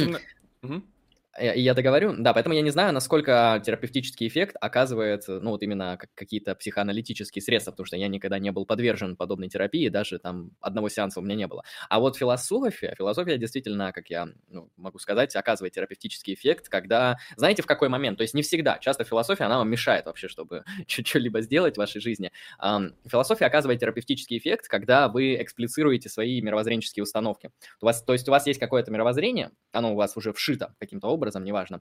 А, и вы находите философское обоснование этих ваших мировоззренческих посылок. Ну, то есть вы, например, в какой-то момент жизни можете обнаружить, что вы а, кантианец, да, или э, там представитель политической философии Маркса и что-нибудь подобное. То есть, грубо говоря, философия, она может помочь вам найти какой-то элемент, благодаря которому ваша личность обретет, обретет такую целостную мировоззренческую позицию, и это окажет терапевтическое влияние, ну, как я замечал. Ну и можно вспомнить, в принципе, что мы начали с того, что некоторые аспекты, насколько я правильно понимаю, когнитивной терапии, они схожи с некоторыми философскими явлениями, да, вот как, например, Никита сказал про маевтику Сократа, да, именно таким образом, через такое вот э, пошаговое развитие какой-то мысли можно добиться некоторого психотерапевтического эффекта. Да, да. да. Что там в чате у нас интересного? Угу. Лакан будет, а я, я не знаю, кстати. Наверное, нет. То есть Лакан нет, это такой не махровый психоанализ. Ну, Лакан, Лакан, я думаю, что все уже согласны с тем, что это не, не психиатрия, фу, извините, блядь, не психотерапия, ни в коем случае не психоанализ уже, да, в каком-то смысле. Это скорее какая-то очень жесткая континентальная философия, а, к тому же очень плохо представленная в текстовом виде. То есть это такая, такое шуе пространство, так сказать, варп из Warhammer а полностью согласен, что это уже реально очень глубокая философия. Порог входа в Лакана просто неадекватно жесткий. И это связано не с тем, что Лакан писал для элиты, это связано с тем, что, мне кажется, Лакан сам нихуя не понимал, что он писал. То есть у него, у него какой-то то есть поток чего-то был, этот поток э, записывали его ученики, да, вот эти вот семинары Лакана, они же изданы, вот, и когда он умер, в принципе, уже всем, ну, как бы ему похуй, он умер, а, а нам приходится пытаться разбираться, какая там глубокая мысль была. Мне кажется, это было что-то не настолько глубокое, как кажется, но люди очень эффективно в этом копаются и пытаются обнаруживать какие-то а, вещи. Поэтому будьте осторожны с лаканом. Так, э, что там интересного у нас в чате? Что-то про инстинкты Ксения Фосфор пишет. А вот тигр на охоте, разве это не контролируемое действие? Выжидать, следить. Неужели это все на инстинкте?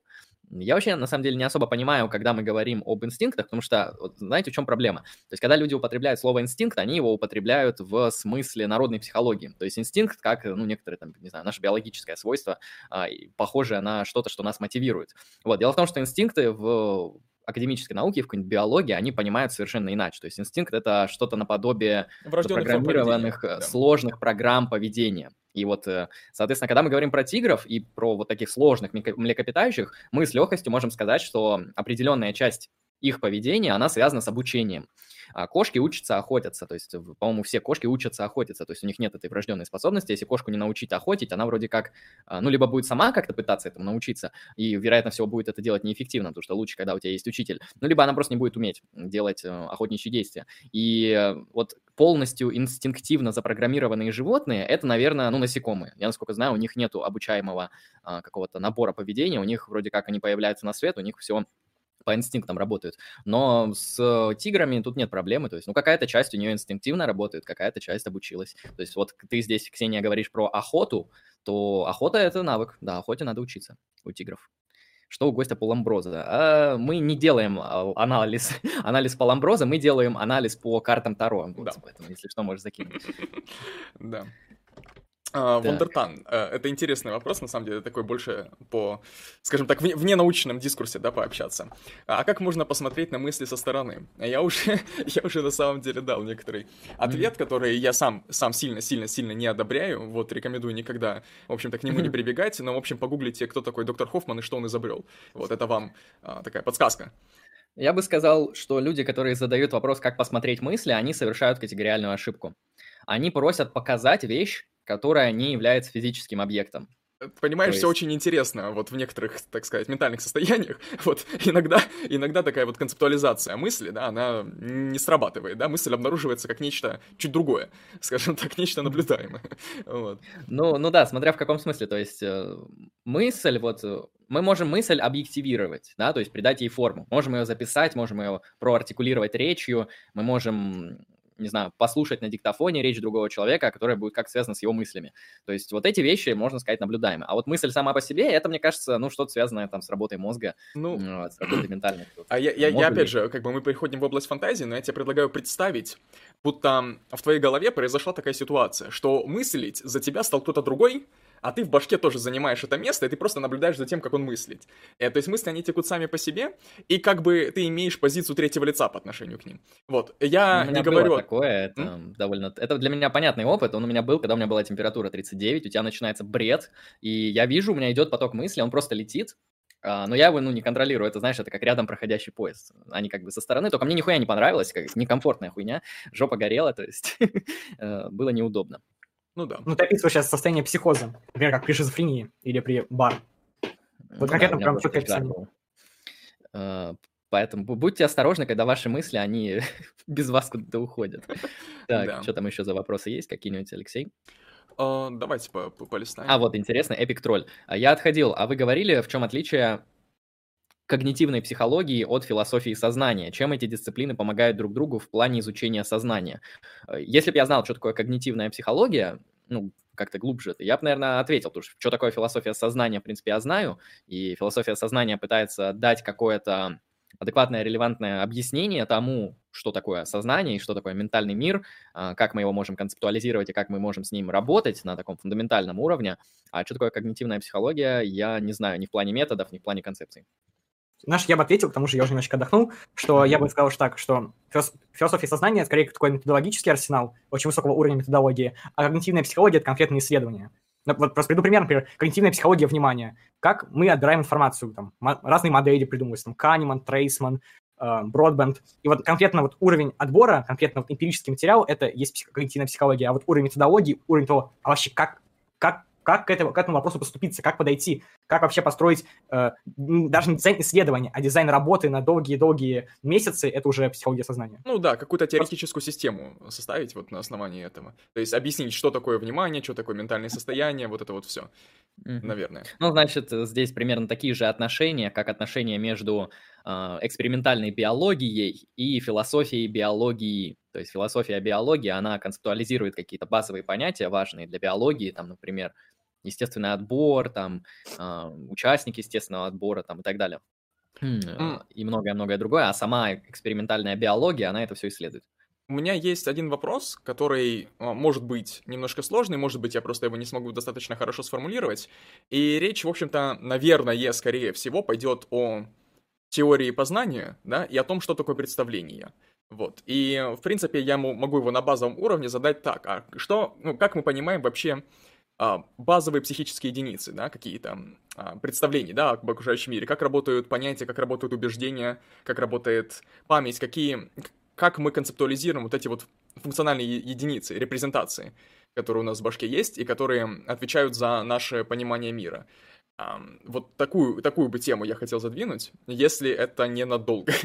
если надолго, то можно потом. Или... Вот если честно, я не знаю, сколько часов мне нужно объяснять будет самый вот, с- с- самым простым языком. Это реально, это очень тяжело. Ну, то есть, это, по большому счету, мне сейчас просишь пересказать, ну, полгода моего обучения общей психологии. Хорошо, я понял. Это, Тогда- реально- это очень много. Это, это нужно исторические экскурсы делать, и вот, и все, и все, все. Это, реально- это Короче, очень на отдельную тема. лекцию, да, я понял. к сожалению, к сожалению, это очень большая тема. Хорошо. А Я если, как если это отсылать его к чему-нибудь, что он может почитать по этой теме, чтобы посоветовать? А, так, хорошо. Про понятие и про мышление. Очень-очень-очень хорошая книга «Выгодский мышление и речь». Про память. сейчас скажу учебник, который у меня был. Сейчас, сейчас, сейчас, сейчас. В принципе, в Петухове можно про память почитать. Есть какой-то еще учебник, но можно написать, я его скину. Я просто забыл автора. Там э, многие-многие концепции памяти рассматриваются. А, дальше про представление.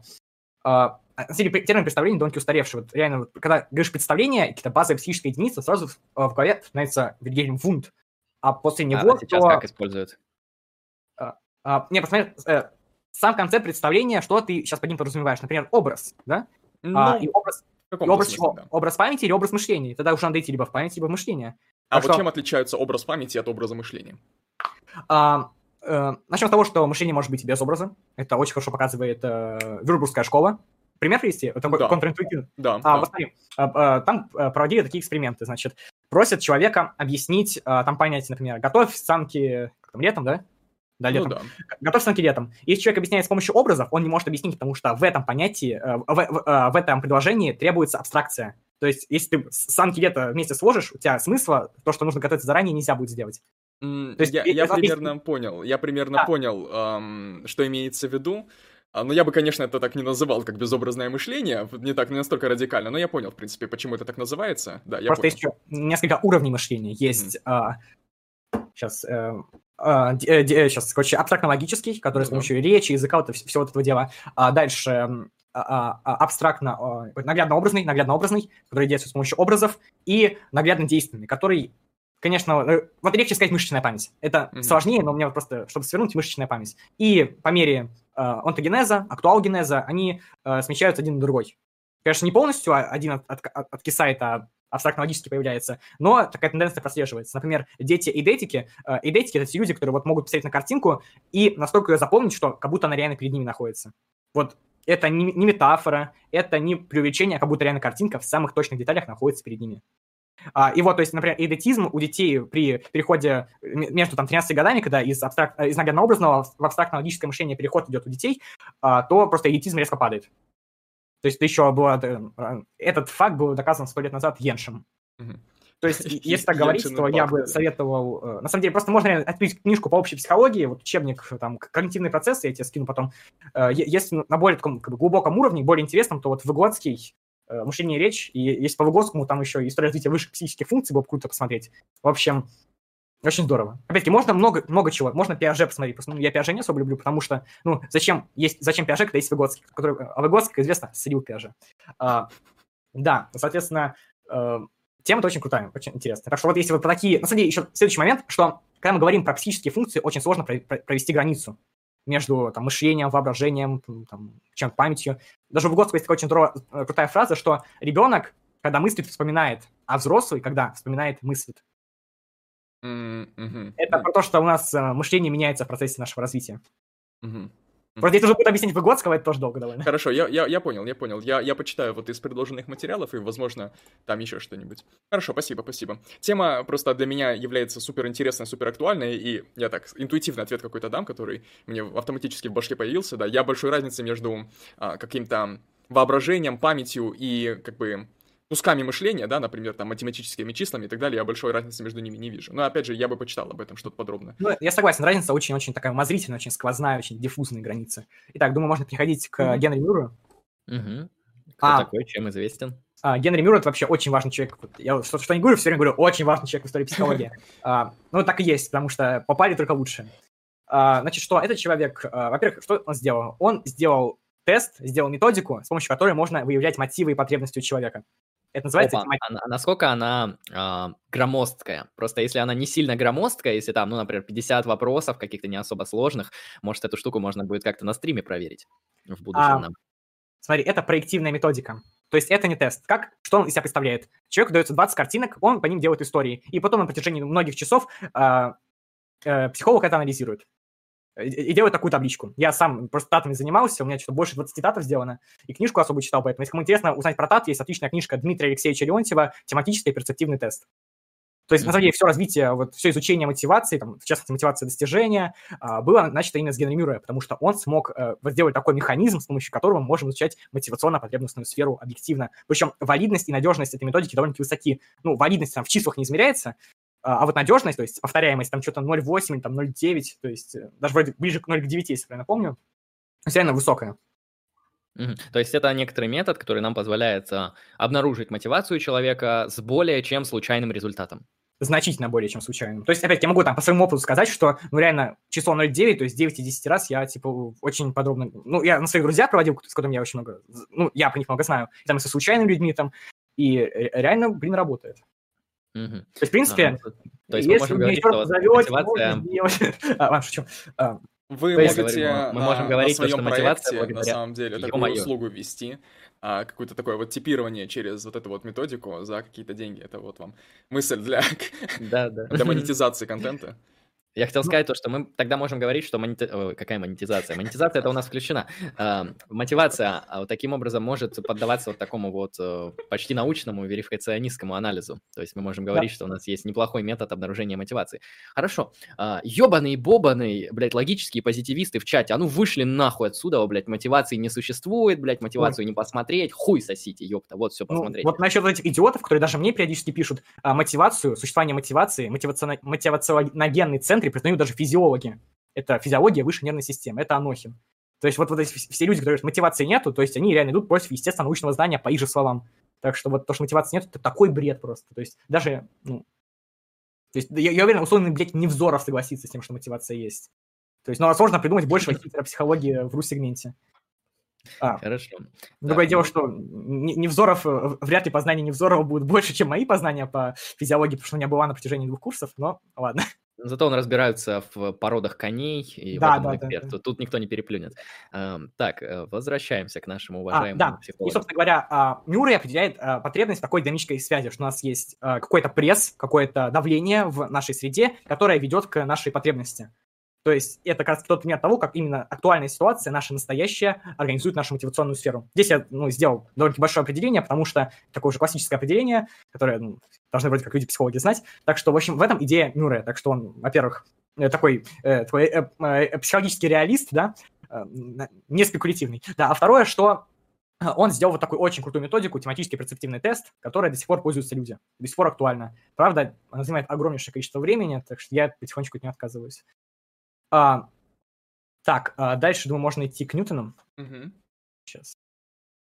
Да, то есть э, Ньютон тоже дает очень прикольное определение э, потребности, потому что, а, как мы обычно определяем потребность?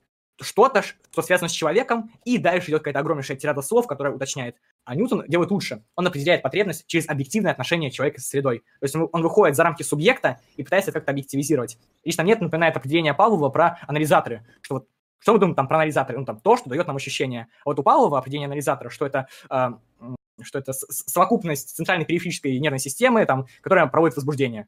Вот такое определение у Павлова. То есть мне это очень похоже на определение Ньютона по своей э, такой даже философской структуре, что вот мы не, не все, не сводим все к каким- каким-то субъективным конструктам, а ищем объективные какие-то а, к- какие-то объективные связи. А, дальше там развитие, там, свойства должны быть, там должны быть свойства, а, там должны быть свойства потребностей. Первое, что они предметные. То есть, если ты хочешь есть, ты не просто хочешь есть, ты хочешь есть еду, да? Если там хочешь э, победить, ты не, просто хочешь абстрактно победить, а э, там занять первое место. То есть, э, на самом деле, до- довольно э, сложно этот момент объяснять, потому что у нас уже в понимании потребности имплицитно, мне кажется, на уровне даже культуры или там какой-то такой интуиции включено, что она должна быть предметной. А, дальше. а, неадаптивность. Что это значит? То, что когда человек э, находится в состоянии потребности, он не себя изменяет, а, а изменяет мир для себя. То есть это очень важный момент э, э, теории потребностей, что когда мы что-то хотим, мы меняем мир. То есть мы адаптируем мир под себя, что очень похоже на, к слову, позиции Гольдштейна. А, и последний м, гетеростатичность, что э, вот э, что человек, опять-таки, вот это все к тому, что вот к этому экспансивному развитию, что вот не только гомеостаз, а гетеростаз. То есть Ньютон, он э, тоже очень интересный такой берет э, подход к потребностям, э, делая из них такие вот объективные связи человека и мира, а не, не, а не, а ограничиваясь на субъекте. Вот. Я даже помню, когда на физиологии что-то там рассказывал про потребности мотивации из физиологических позиций, то я пользовался определением Ньютона, и как бы физиолога все устраивало. А, то есть гомеостаз, насколько я помню из медицины, да, это способность организма поддерживать внутренние состояния, да, внутренние процессы. А гетерос- Относительно. Ну да. Да. А гетеростаз это получается способность организма или там стремление организма поддерживать некоторые гармоничные отношения с внешней средой, да, что-то такое. А скорее это э, склонность потреблять из среды больше, чем... Не то, что больше, чем нужно, а больше, чем задумано изначально. А То есть, э, смотри, в чем идея гомеостаза, гомеостатических теорий? Что вот у нас есть какое-то р- раздражение, и мы, как бы, наша деятельность это полный ответ на это раздражение. А гетеростатические теории говорят, что нам, в принципе, раздражение не нужно, чтобы действовать. Мы можем действовать не только реактивно, но еще и целеполагающе. То есть наше действие не только в прошлое, но и в будущее работает. То есть э, в две стороны. И в этом один из главных подходов, э, главных конфликтов, можно сказать, и в истории изучения мотивации. Мгм. А, с Ньютоном понятно? Ну да, более или менее. Так, видимо, о, даже мы переходим к тем, кто в будущем. Альфред Адлер. Хороший город, всем советую съездить. Это где город находится? В Сочи? Да, это вроде район Сочи сейчас. Uh-huh. Вот не знаю, постоянно так шучу, уже два года. Ни, ни разу не становится менее смешно. Ну, есть, а. есть такая категория шуток, да. а, э, Адлер был учеником Фрейда, и его типа кикнули. Поэтому, к слову, психология э, Адлера называется, него подход индивидуальная психология, а не психоанализ, потому что Фрейд э, запрещал своим ученикам пользоваться термином психоанализ. А, э, соответственно, а, Адлер, почему он вообще называется индивидуальный, ну, помимо того, что, типа, копирайт запрещает. Потому что его, в отличие от Фрейда, волновало не столько вот это вот бессознательное, а вот именно эго, именно моменты, которые происходят на уровне не, не, не тех закономерностей, которые применимы каждому человеку, а то, что характерно именно конкретному индивиду, что будет очень субъективно, что будет очень важно в отношении конкретной личности. А, он вводит некоторые очень важные моменты, которые вот такой интересный момент. Вот из всех, наверное, из всего психодинамического направления Адлер, наверное, мой самый любимый. При этом, потому что у него такие очень крутые идеи, хотя, вот если честно, индивидуальная психотерапия Адлера, если я правильно помню, она не имеет доказательной базы под собой. Если я сейчас могу ошибаться, но вроде бы Адлер не имеет. А, и, соответственно, если что, вся дефектология, Uh, дефектология – это наука о том, как нам адаптировать э, больных детишек, там, слепых, глухих, умственно отсталых, она, по большому счету, построили, построена на теории Адлера. Правда, это не сам Адлер сделал, это сделал Выгодский, но идея была именно у Адлера всегда. Uh, он говорит, что у нас uh, люди склонны двигаться э, под влиянием, а, воли к власти.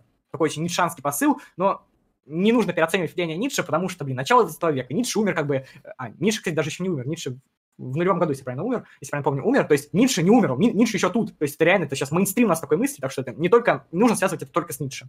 А, дальше, он говорит, что у нас есть комплекс неполноценности, что вот у нас есть какой-то момент, где мы типа вот, ну, чувствуем себя неуверенными, и это нас толкает к нашим действиям, организуя тем самым нам, давая нам наши фиктивные цели, или не особо фиктивные, и организуя нашу жизнь, давай наш стиль жизни. Сейчас еще раз, чтобы это было в единой картине. У нас есть какой-то комплекс неполноценности. Например, не знаю, э, э, бедный мальчик из Иерусалима, его троллит за то, что у него очень большой нос. А, собственно говоря, у него а, будет а, фиктивная цель сделать липос, э, не липосакцию, это ринопластику. Ринопластику, чтобы у его нож, нос был не таким, не, таким, не таким большим и карикатурным. И поэтому он делает себе такой стиль жизни, чтобы заработать денег на свою ринопластику. А, да, это, это относится к, к стилю жизни, да? Или, или комплексу неполноценности? А это все три, это все три момента. А, вот, это все три. Адлер очень прикольно, что она вот все комбинует, комбинует, и э, она вот очень хорошо складывается в такую единую историю. Мне, значит, мне это очень импонирует. А, более того, как я уже опять-таки оговорился, что это все применимо к индивидуальности, чтобы понять конкретного человека, нужно знать, вот чем больше информации про него ты знаешь, тем лучше. А правильно а, ли я понимаю, что это, в принципе, начало эго-психологии, или, или это не относится к эго-психологии?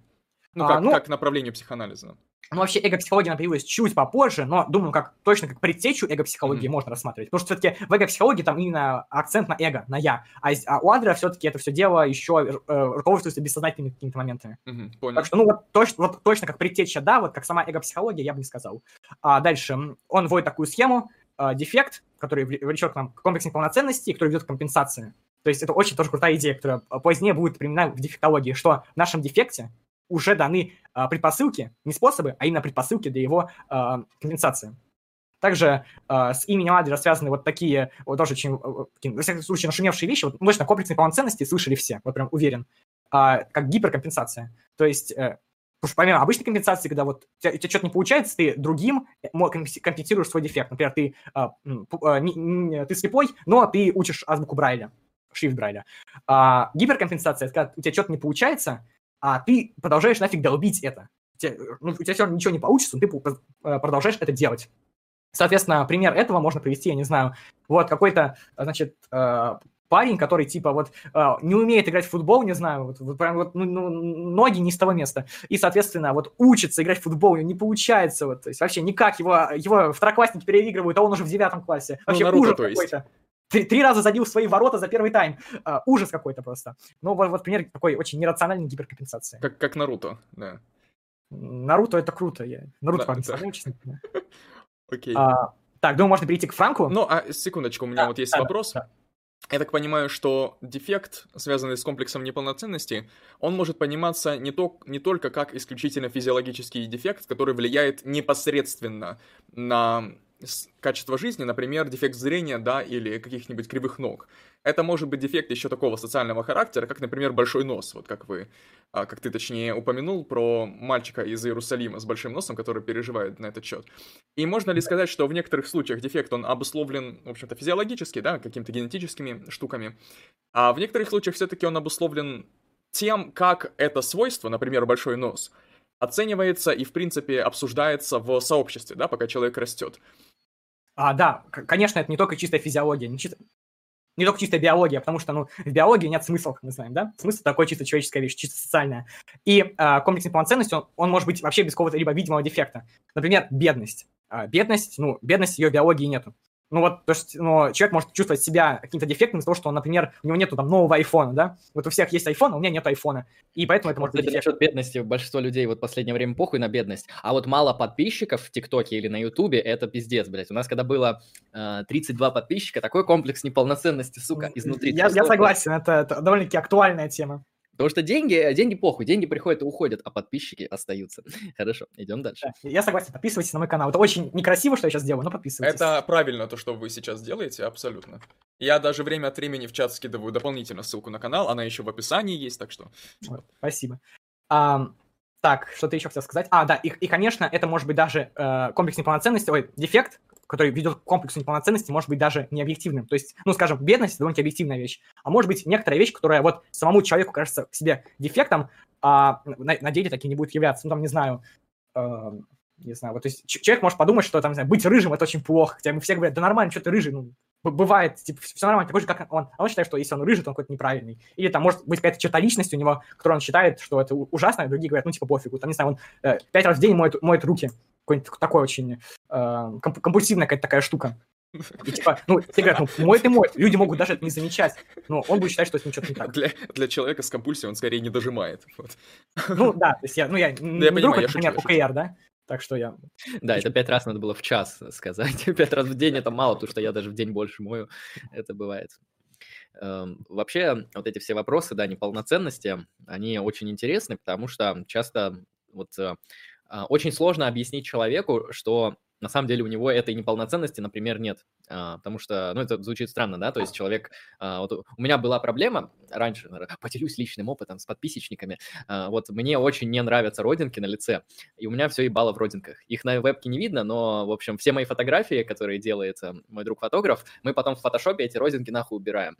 вот, поэтому вы их только при личной встрече можете увидеть. И вот они мне как-то не нравились, как-то я себя чувствовал, блядь, грязным, нахуй, неполноценным. Мне говорят, да похуй, это либо нормально, либо их не видно, либо это даже красиво. Я такой, блядь, хуйню несут, явно ошибается, а потом как-то понял, что все нормально. Ну... И вот вопрос э, того, как можно объяснить человека, человеку, у которого подобная проблема есть, что все нормально, он, мне кажется, является одним из таких довольно дискуссионным и сложным, потому что у меня это как-то случайно произошло, ну, либо я не обнаружил механизм, но вот как бы тут работал психолог? Ну, у нас идет чисто КБТшная история. У человека есть какое-то убеждение. А, что делать, как менять убеждения? Нужно их проверять. Потому что, ну, убеждение реально может казаться, ну, верным, да? То есть, вот возьмем, пример мальчика из Иерусалима, да? Ну, у него может быть реально большой нос, там, не знаю, там, э, он может им, я не знаю, палатки резать, как в фильмах ужасов. А, то есть, ну, нужно проверить, настолько ли он ужасный. То есть, он, не знаю, может подойти, там, типа, к 100 человекам, там, не знаю, которые к нему близки, не будут ему врать, или, наоборот, не близки и не будут врать, и, и спросит их, вот у меня большой нос, и ему скажут, нет, нормально, все окей, типа, вот пример такого чисто поведенческого эксперимента, который э, сможет проверить эти убеждения.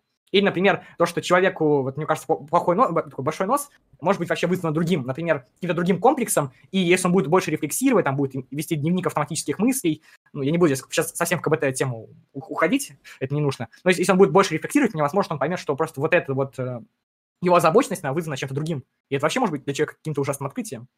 Так что, в принципе, лучший способ это сопоставлять твои когниции с миром и смотреть, что получится. Потому что, как правило, если когниции неадаптивные, со временем они отвалятся. Если ну, ты будешь работать над ними. Да, еще я, я читал цепочки рассуждений Лесрон, и мне пришло в голову, что можно спрашивать еще, так, с философской точки зрения, об основаниях такого убеждения. Вот, если идти вот последовательно к тому, на, на чем вообще стоит такое убеждение, мы можем как бы показать человеку, что его убеждения основаны на пустоте, ну, в некоторых случаях, да? да. То есть они экс нихило появились, вот, ни на чем не основаны, и э, таким образом, возможно, это поможет продемонстрировать, что это скорее что-то надуманное. Да, все верно. Как правило, неадаптивные, э, неадаптивные убеждения, они реально берутся типа с нихуя. Вот такое у них есть свойство неприятное. А, итак, думаю, у нас не особо много времени осталось, думаю, Мгм. можно Франко потрогать. Хорошо. Фр- Франко, то есть вот, ну там, ну, Франко знают многие, там, э, психолог в концлагере, там, спасал жизни, давал смысл, ну, это все типа, ну, вранье. Я сам офигел, когда про это узнал. А Мне Звонов скинул статью, а, где, типа, рассказывается, почему это все выдумка. То есть я, я могу просто скинуть это потом, просто рассказывать долго. В общем, в итоге, типа, все, что было в концлагере, он придумал. И это вообще просто такой ужас, потому что Франко, он был безумно популярен. То есть, чтобы вы понимали, к Франку а, в момент своего президентства ездила чита а, этих... а, кто был после Буша старшего? Из головы вылетело. Хуй знает. И до Буша младшего. Клинтон, вот, Клинтонов, Клинтон, вот. Чтобы вы понимали, то есть масштаб личности, да? А, при том, кстати, логотерапия Франко, которую он, типа, сам придумал, она, типа, вообще не работает. То есть конкретно есть исследования, которые показывают, что она не работает. То есть Франко это во- многом такая очень э, юмористическая фигура, ну, ретроспективно, но у Франко есть некоторые идеи, которые даже мне нравятся. Э, Он говорит, что э, у каждого э, времени есть свой невроз, и это реально очень крутая идея. Вернемся в начало 20 века. Что у нас самое из- известное там было? Что? Истерия. Реально, вот куча истеричек. Вот. Э, просто хватай, кого не тронешь. А сейчас, типа, истерия, ну, конечно, есть, но не так явно. Зато сейчас, типа, неврозы, депрессия, вот вот так вот, всего хватает. Так что это реально очень крутая идея.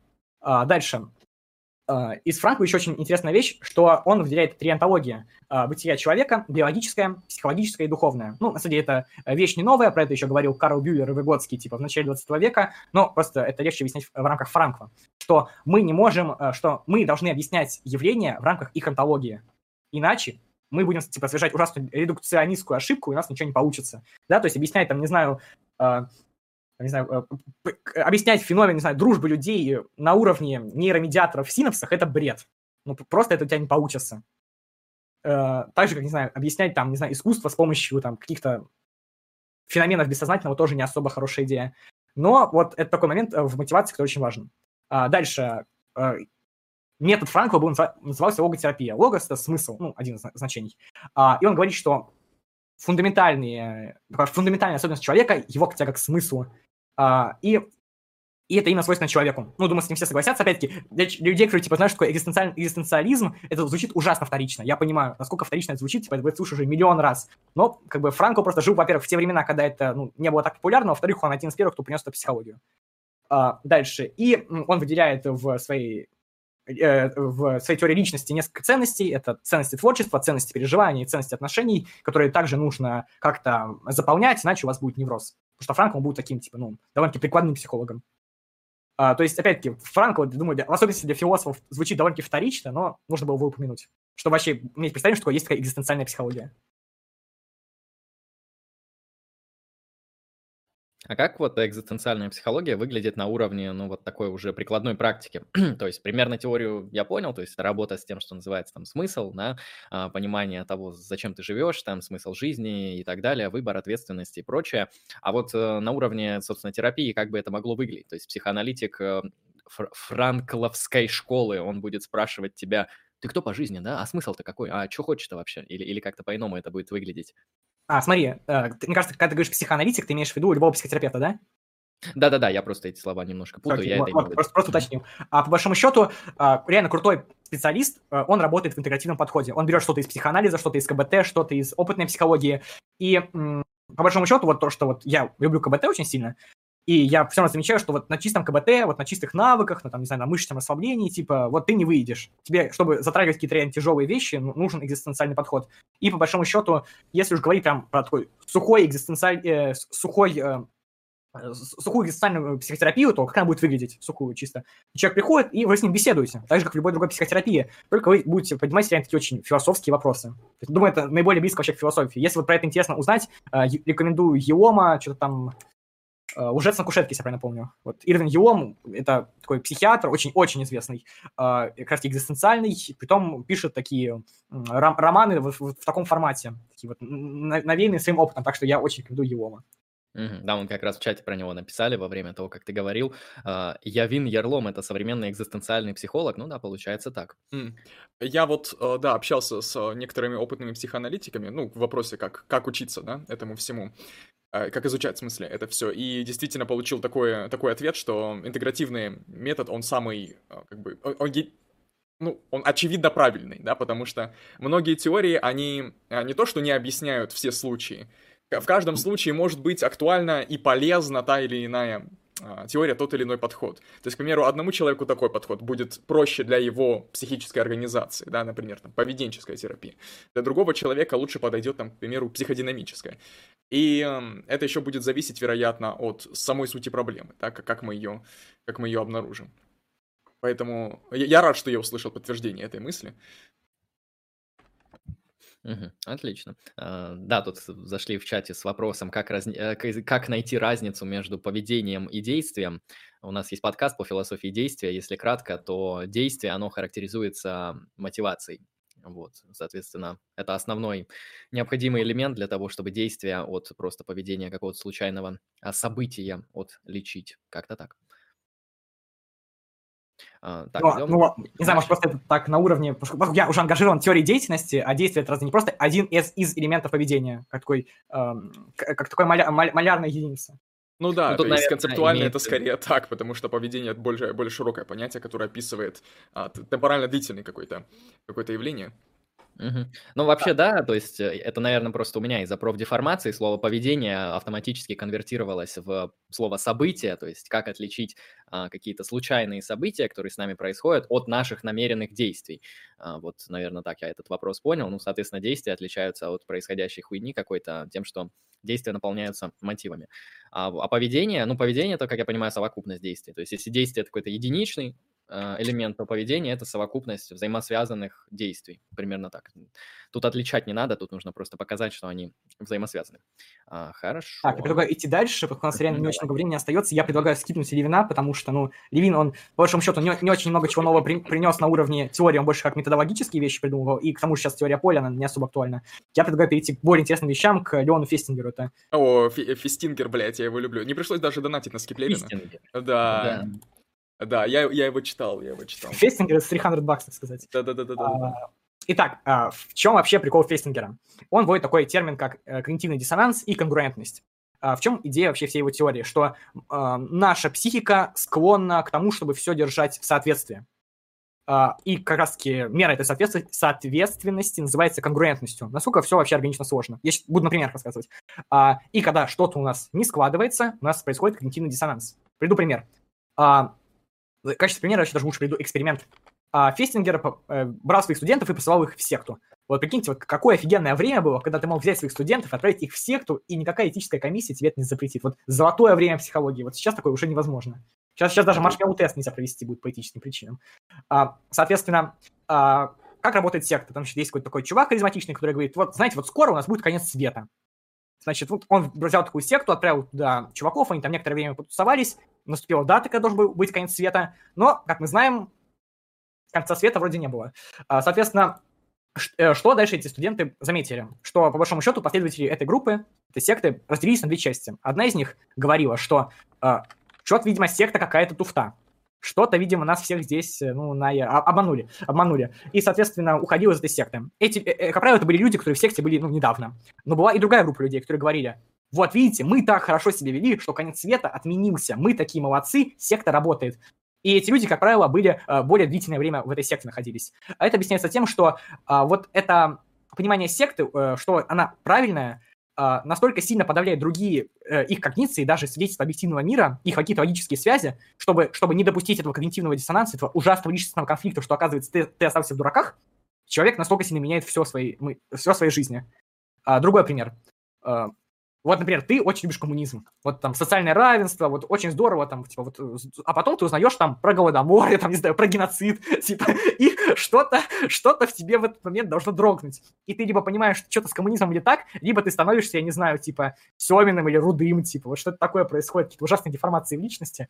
Так что э, у этого когнитивного диссонанса есть решение. Фестингер описывает их довольно большое количество, я э, привел здесь лишь несколько. Первое – это изменение поведения, что, ну, ну, самый простой способ у нас все заканчивается поведением. А дальше э, изменение одной из когниций. А, то есть в случае, что, оказывается, может коммунизм быть не очень хорошим. А дальше а, фильтрация поступающей информации. Значит, просто когда ты думаешь, что вот то, что говорят про, про, про великую труд Маркса и Энгельса, а, это все враки, такого не было. Не было никакого геноцида. Это, это, это все пиндосы придумали. А, и последний момент – это обесценивание. обесценивание. Например, у тебя есть когниция, что курить – это очень здорово, мне нравится курить. А вторая когниция, что если будешь курить, ты умрешь через 20 лет от рака. И значит, и что происходит? Обесценивание. Ха, умру 20 лет от рака, давайте по еще одной сигаретке. Так что а, вот такие способы борьбы с когнитивным диссонансом. И идея в том, что вот именно состояние конгруентности, когда у нас все слажено, оно является очень важным для человека. И, по большому счету, монументальным. Потому что когда его нет уж, все идет, типа, ну, по пизде. Так что в этом огромнейший вклад Леона Фестингера. Леона Фестингера это очень важно. Есть ли вопросы? Ну, это, кстати, интересная модель, на мой взгляд, она прям так эм, неплохо описывает происходящие э, процессы, особенно вот с тем, когда люди, они Э, гиперболизируют и на основании этого вот уходят от э, серьезности того или иного вопроса. Вот как ты показал, что ха-ха-ха, 20, через 20 лет рак легких, ха-ха-ха, а, похуй. А, ну и также, знаешь, с коммунизмом. Ха-ха-ха, Сталин лично убил 20 миллиардов русских и съел русских младенцев. Ха-ха-ха, и это я коммунист, мне похуй. Насколько я помню, у Фестингера, я его так хочу называть, мне так смешнее, а, есть еще концепция рационализации, да, когда мы а, оправдываем какой-то свой выбор, да, вот какое-то решение в диссонансе, по отношению к которому мы не можем испытывать или не испытываем актуально а, чувство удовлетворения, да, все равно у нас есть ощущение, что выбор наш сделан немножко странным образом. Через рационализацию мы, получается, стараемся рационально обосновать, да, почему этот выбор был совершен именно таким образом и почему он предпочтителен, да. Если говорить, например, о Сталине, да, и о коммунистах, то рационализация — это способ объяснить почему Сталин так поступил, какие были предпосылки, почему это было вынуждено. В общем, как, каким-то способом это попытаться, по крайней мере, обосновать, чтобы, а, ну, иметь возможность смириться с, эти, с этой ситуацией. То есть как один из uh, механизмов психологических защит. Вот. Да, да, хотел как раз добавить, что это рационализация, это, это психическая защита, которую еще Фрейд открыл. И да, в теории Фестингера, Фе... Фестингера теперь я буду вечно так говорить, это какое-то проклятие, видимо. Ну, ладно, не оштрафуют же меня за это на 300. Итак, э, то есть еще Фрейд открыл, так что да, у Фестингера это присутствует. Да. А, ну, дальше можно к самому интересному перейти, к теории деятельности. Угу. А, так. Так, сейчас. Вот, здесь есть такая не самая сложная схемка. Начнем с того, что почему теория деятельности? А, потому что, начнем с того, что Леонтьев это был одним из учеников Выгодского, и если Выгодский говорил там про мышление, общем, такой был довольно идеалистически сфокусированный на мышлении подход, то, Выгодский, то Леонтьев говорит следующее. Ну, как у нас, мы люди, люди все социальные, поэтому без нашей деятельности невозможны никакие наши психические процессы, так что деятельность имеет первостепенное э, значение. И далее, он делает вот такую схемку. Э, в ней есть мотив, цель, задачи, э, и деятельность, действие, операция. Как это все работает? Я предлагаю идти с самого, ниж, самого нижнего этажа. Как видите, у нас есть связи, что у нас э, деятельность определяется мотивом, действие целью, операция задачей. Сейчас я дам определение конкретному каждому элементу, потому что, ну, по своему опыту скажу, не, это не настолько очевидно. Хоть это и слова нашего такого обыденного языка, это все-таки в теории деятельности конкретные термины. А, дальше. А, опера... э, все так подумают, давайте лучше я пойду сверху, сверху будет попроще. А, деятельность. Что такое деятельность? Это малярная, неаддитивная единица жизни. Вот в этом моменте, щелк, нужно объяснить. А, что это означает? Что мы можем деятельность а, взять как... А, что значит малярная, неаддитивная? Ни больше, ни меньше. Мы можем взять деятельность как единицу жизни и с помощью нее все описать. Например, деятельность ходьбы в школу. То есть, вот, например, у нас может быть все 11 лет деятельность... Ходьбы... 11 же сейчас учится, да? Да, 11 сейчас учится. А, э, все 11 лет деятельность ходьбы в школу. А, которая а, обуславливается каким-то мотивом. Там мотив может быть очень разный. Там, получение образования. Или чтобы мама купила новую видеокарту. Сейчас такие цены, что... Да. Соответственно, у нас может быть э, борьба мотивов, которые... Ну, вот, вот сейчас так подумал, вот про, борь, про борьбу мотивов, иерархию, личность, сознание, деятельность, это сейчас слишком далеко иду, вот просто базовые вещи. А дальше. Наша деятельность а, подразделяется на определенные элементы, на действия. Действия, а, собственно говоря, это такая цепочка, можно понять как цепочку такую, что цепочка действий – это деятельность. А, отличие в том, что деятельность направлена на удовлетворение мотива, а действие направлено на удовлетворение цели, причем действ... Э, наше действие может быть против нашего мотива. Это очень... Э, и, слово это э, свойство человека, потому что никто больше так делать не может. Леонтьев приводит такой пример. Загонщиков мамонтов. Что вот ты берешь копьем и гонишь мамонта от себя. Казалось бы, если ты хочешь есть, ты должен гнать мамонта на себя. Но просто вы с ребятами разделились, и другая половина людей уже сделали ров, в который ты загонишь мамонта его поешь. То есть твое действие – это гнать мамонта от себя, что как бы не, не идет к мотиву э, насытиться, поесть. Но поскольку у тебя есть такое разделение труда, ты можешь делать так называемые двухфазовые задачи, у тебя все получится. И это то, что определяет действие. Дальше. Э, действие определено задачей. Так же, как э, деятельность – это цепочка действий, также и мотив будет цепочка задач. И я уже сегодня говорил про сдвиг задачи, на, э, сдвиг мотива на цель. К слову, может быть и обратная картина, когда может быть сдвиг цели на мотив, когда наш высший мотив становится только целью. А, и дальше, окей, у нас есть какие-то действия, которые такие довольно умозрительная категория. Есть какие-то цели. а, а как это конкретно все реализуется вот, ну, в реальной жизни, в нашем материальном мире. И дальше а, Леонтий вводит такое понятие операция. Операция определяется нашими условиями. То есть вот как конкретно мы возьмем эту палку, да, как конкретно вот мы будем гнать мамонта, и будет наша операция, наше конкретное поведение, самый низший уровень объяснения. Причем операции нужно отметить бывают как осознанными, так и неосознаваемыми. То есть а, то, что, например, ты... Вот э, э, легче привести пример э, неосознаваемых операций, не знаю, вот как ты там едешь на машине, да, э, как правило, люди, когда ездят на машине, они не думают. Или там, не знаю, когда ты пишешь что-то ручкой, как правило, ты не выводишь каждую буковку ты, как правило, вводишь целое слово, там даже ты не задумываешься, там, как вывести это слово, в руках это сама пишет. Но в случае основаемых операций, мне, честно, честно говоря, я уже чутка подустал, так что я, ну, просто поверьте на слово, что такие тоже бывают. А, причем, когда мы обучаемся новому навыку, а, у нас то, что раньше было действием, переходит в операции. Например, вот ты учишься водить машину, для тебя ты должен э, постоянно отдавать своему сознанию, э, постоянно э, осознавать, что ты делаешь. Так, сейчас я нажал газ, дальше я нажму вот эту штуковину сбоку, не знаю, как называется у меня эта машина, а дальше я э, поверчу вот эту фиговину, потом еще вот эту штуку нажму.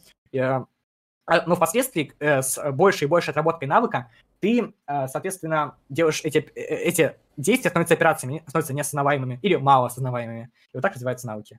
То есть здесь можно сказать, что еще такой важный момент в Леонтьеве, что, помните, у Масла была пирамида. Она была, ну, как обычная пирамида. Вот у Леонтьева тоже есть пирамида в теории, в теории личности, в теории мотивации, только она перевернута. А в самом низу, то есть перевернутая пирамида в острие, находятся наиболее наши важные потребности. И дальше идет, она так получается, расширяется, да, к вершине, э, наоборот, от вершины, от вершины, к основанию. И там уже все другое навалено. Причем, если у Масу там вот строгая такая иерархия от низших к высшим, то у Леонтьева, в всяком случае, подразумевается, что э, внизу самые высшие, то есть самые актуальные, это высшие потребности, а дальше уже по, по, по тому, что остается. Хотя Леонтьев говорит, что у нас есть люди, у которых все будет перемешано. Как правило, это просто, ну, этих людей нельзя будет назвать личностью. А, дальше еще такой важный момент, что просто я, я помню, с Василием спорил на эту тему. Если что, у вот у этой пирамиды может быть несколько оснований внизу. То есть не может быть не один такой пик, а несколько. То есть такая диверсификация идет. Хотя Леонтьев говорит, и я с ним согласен, хотя очень многие люди, даже, даже на моем курсе, даже мои преподаватели говорят, что это не так, а, личность тем более крутая, тем, э, чем меньше у него вот остальных вот этих вот э, остриев. И то есть реально самая крутая личность, наиболее великие люди, это те, у кого есть только вот одна вершина. Ну да, это, это звучит, в принципе, более или менее понятно, когда человек это, может... Это, очень, знаешь, очень ребячески, очень максималистично звучит, но... Э... Ну, на самом деле это звучит вполне а, вполне... Я, я даже не могу подобрать нормального слова. Ну, нормально звучит, неплохо. Как будто придумали в Советском Союзе. А, не, я просто к чему? Я к тому, что человек, который развивается в разных направлениях, да, и свою энергию, получается, и мотивацию, и все такое тратит на разные направления, он в каждом из этих направлений не достигнет того результата, которого достигнет человек с одним каким-то, одной основой своей мотивации. Да, пускай этот человек, он немножко неполноценный, да, он немножко странный, у него будут наверняка страдать другие сферы жизни, но в какой-то, какой-то сфере конкретной, в какой-то конкретной теме он будет э, достигать некоторых значимых успехов. Ну, как мне это представляется. Угу. Ну, отлично. Итак, это, думаю, сегодня все, что я хотел вам рассказать. Uh, так сказать, думаю, какое-то общее представление о теориях мотивации в научной психологии сложилось. Uh, соответственно, что еще хотел сказать, вылетело совсем из головы.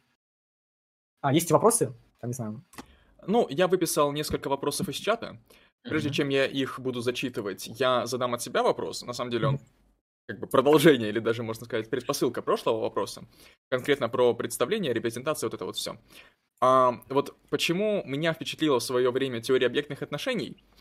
В ней, в ней отношения со значимыми людьми объяснялись через внутреннюю репрезентацию, ну, через репрезентации, в общем-то, да, через такое понятие, как внутренний объект. И мне это показалось крайне вот интуитивно ясным, как бы очевидным, правильным, хорошим. А вот в мейнстримной психологии как, как, это, как на такую концепцию смотрят, смотрят люди? Можно ли сказать, что наши отношения с другими людьми — это отношения не как бы, ну, не, не к телу, да, не, не к конкретному вот, как бы, э, ну, физическому телу, да, вот в, в мире, да, со своими особенностями, а это отношение к нашему представлению, да, к некоторым, некоторой совокупности интернализированных свойств этого человека у нас в башке. И это объясняет, почему мы сохраняем отношения с человеком, даже если его нет в наличии сейчас, если он далеко, если мы не видимся там 5-10 лет, или там он умер, не дай бог, или что-то такое? Эм, я даже, я думаю, как ответить на этот вопрос, какой, с какой стороны подойти, потому что ты его очень интересно поставил, очень неординарный, вот, вот к такому я был готов. Эм, смотри, на самом деле, в теории объектных отношений, как, сейчас я, я тоже пытаюсь сформулировать, потому что, ну, блин, теория объектных отношений. То есть ну, да. мой препод, когда там ее преподавал, в какой-то момент на, на паре сказал, блин, ненавижу ее, давайте сами учите. Да, тем не менее, я бы сказал, что... Сейчас. То, что у нас есть репрезентации в сознании, это все верно, да. Но опять-таки, говорит не только теория объектных... Ну, да, не, да. не только теория, это типа когнитивизм. А, э, здесь скорее вопрос в том, как делает этот когнитивизм и теория объектных отношений. А, например, э, э, ты согласишься, что на определенном стадии, стадии развития ребенок понимает, что а, ну, в случае теории объектных отношений, что другие люди типа не существуют, что это тоже субъекты. Ну, в общем-то, да, да. Хорошо. А что нам дает, а, про, а, что нам дает, вернее так, где случается конкретный переход? И если этот переход, почему мы не можем представить, что ребенок а, с самого начала не, не подразумевает мать какой-то э, именно субъект. Потому что вот э, если посмотришь на маленьких детей, то они, э, по большому счету, на мать смотрят даже никак не, даже не на объект. Э, для них мать и ребенок это нечто единое. Выгодский называет это состоянием промы. Почему? Потому что в момент рождения ребенок только физически отходит от матери, он еще и психологически, и биологически полностью с ней связан. Биологически в том плане, что он ну, типа умрет, если не ну будет. Ну да, то есть а. размыты границы между эго и объектом, вот если таких терминов. Да, а, ну, как термин, согла... да, согласен. И, и соответственно, главные претензии к теории объектных отношений, а, в принципе, вот есть презентация довольно интересная, согласен, и она даже была раньше, чем э, когнитивизм, здесь нужно дать должное. И не знаю, как исторически, но я могу предположить, честно, ну, гад скажу честно, я это не знаю, что, возможно, даже, что объектные отношения, отношения повлияли на когнитивизм. Сейчас скажу честно, я предположу только, я не знаю это. А, но просто, мне кажется, есть альтернативные теории, которые там также могут объяснять, плюс главная проблема теории объектных отношений, ее ужасный э, биологизм, да, потому что э, теория объектных отношений говорит, что вот все вот это здоровская вещь, которая есть, это все сводится к биологии. Э, я уже сегодня говорил, почему это делать нельзя. То есть, в принципе, смотри, как э, альтернативу, я думаю, рассматривать это можно, просто, ну, совокупность аргументов указывает, что есть другие более предпочтительные концепции. Плюс не нужно забывать, что, блин, теория объектных отношений у нас сложная. А более того, есть там условно теорию деятельности, там э, фрейдизм, их делали там, ну, условно говоря, там парочка человек, то на теорию объектных отношений оказала влияние десятки деятелей. Так что вот тоже нужно учитывать. Ну, да, я, в принципе, согласен. Вот по поводу сложности отдельно скажу. Когда я увлекался э, как бы, психотерапией на этом канале летом, я, я, когда готовился к вебинару по теории объектных отношений, чуть не ёбнулся, если честно. я, я, по-моему, целую неделю просто all day, all night сидел и просто пытался понять, что за хуйня там происходит. И только я вот... импетусы кидал, говорю, ну что, Алексей, готов? Готов? Нет, это, это был кошмар просто, потому что там разные авторы, разные авторы подгребаются вот под теорию объектных отношений. У каждого автора абсолютно свое понимание, что там вообще происходит. И а, там еще такие, такое большое количество теоретических конструкций, которые друг на друга накладываются, имеют какие-то предпосылки, как-то объясняются, что мозг совершенно ломается на, на этой почве. Это я, я понимаю. да.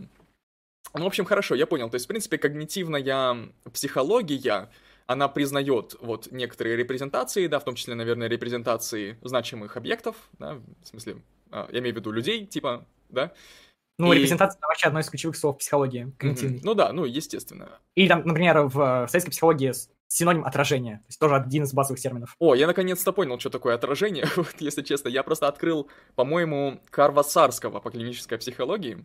И... Учебник психологии? Да, психотерапия. Э, ну да, да, клиническая психология, психотерапия, точно не помню, как он назывался. И я, если честно, забалдел от такого количества э, марксистской как бы лексики, да, там отражение, там все такое, идеальное. Я на... не читал. А? То есть, условно, Выгодского, Леонтьева, просто там, ну, сложно найти страницу, где не было какой-то марксистской хуйни. Да-да-да-да-да, вот. Меня это прям так негативно впечатлило, если честно. Но мне, мне объяснили, что это только в начале, вот у него идет, потом там дальше все нормально уже. Окей, ну теперь я хоть понимаю, что такое отражение. Отражение — это репрезентация. Окей, э, э, это все ставит на свои места, абсолютно. Ай, ладно, хорошо. С моим ответом тогда, тьфу, с моим вопросом мы тогда разобрались, я могу там вопросы из чата задать, их не очень много. Ну вот. Давай. Гимнософист. Часто психологи говорят, что рождение это большой стресс для ребенка, который влияет на всю дальнейшую жизнь. Это шуе? Ну, я скажу так. А, в принципе, можно сказать, что любое событие в жизни влияет на последующие события. А является ли рождение стрессом? Да, является. Ну, по объективным причинам. Думаю, не нужно объяснять, почему. Так что, в принципе, если мы поставим эти две посылки, то да. Но является ли она, скажем, большим стрессом, да, или насколько большим стрессом, сказать сложно, потому что, ну, очень сложно провести эксперимент э, с ребенком, который, типа, не рождался, да? Просто появился, типа, я не знаю, его ну, айс принес, я не знаю. Так что, ну, все, все упирается да, в то, что живые люди, в общем-то, все рождены оказались так случайно. И, в общем-то, на всех людей в какой-то мере повлияло рождение, да, например, они живы Ребенок, сейчас. который не рождался, это результат аборта. Я слышал что-то подобное. Так, хорошо. Да, Давай, хорошо. Вот, мистер Ву, а, у мистера Ву специфические вопросы, но вот один вопрос, в принципе, нормальный. Ам, сознание — это чувственная категория или чисто абстрактная? Но на самом деле нет, я сейчас прочитал и не совсем понял смысл вопроса. Ну, может, ты знаешь. В общем, сознание это квалия или это функция? А, ну вот, да. Смотри, а, вообще, когда мы говорим слово «сознание», я не буду сейчас говорить, что это бессмысленное понятие, нет. А, я скажу другое, что фиг пойми, что мы под этим подразумеваем. Я могу встать на позицию Леонтьева и сказать, что это просто степень развития психики. Я могу встать на позицию Крика и сказать, что это просто такой степень поддержания нашего физиологического тонуса. Я могу встать на позицию, я не знаю, там, не знаю, там, Чалмерса условно сказать, что это и правда квалия. Просто что ты подразумеваешь под сознанием, я не могу понять. И вот пока мы не придем к этому единому пониманию, я не думаю, что мы сможем как-то продвинуться. Да, я ушел от вопроса, но я ушел правильно. Хорошо, ну вот ам, я хочу так по- пофантазировать на эту тему, вот, и, возможно, ты как-то это про- прокомментируешь. Вот я, я лично понимаю сознание, вот как некоторый очень поверхностный уровень психики, в котором, во-первых, мы можем, ам, ну, задействовать наше абстрактное мышление, да, ам, в котором мы можем совершать некоторые действия, в том смысле, что мы можем намеренно думать о каких-то вещах, мы можем там математику решать и так далее.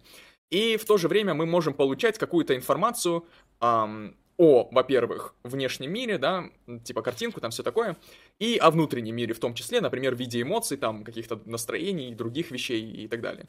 Вот это некоторая такая штука, которая, с одной стороны, получается, регистрацию проводит, да, некоторую, внутренних состояний и внешних э, каких-то вещей, событий. Ну, внешних и внутренних событий, да, скажем так. Ну и как бы, ну, ты понял, короче.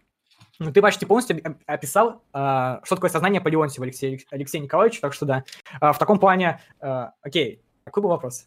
К чему это сейчас все было? А, не, я- я, я- это, это, это было просто мое предположение, что такое сознание, как я понимаю сознание, и я Это типа... правда, это реально Леонтьев, это почти Ну, что всё. Леонтьев. Тогда я понял, тогда, возможно, у меня есть смысл почитать Леонтьева.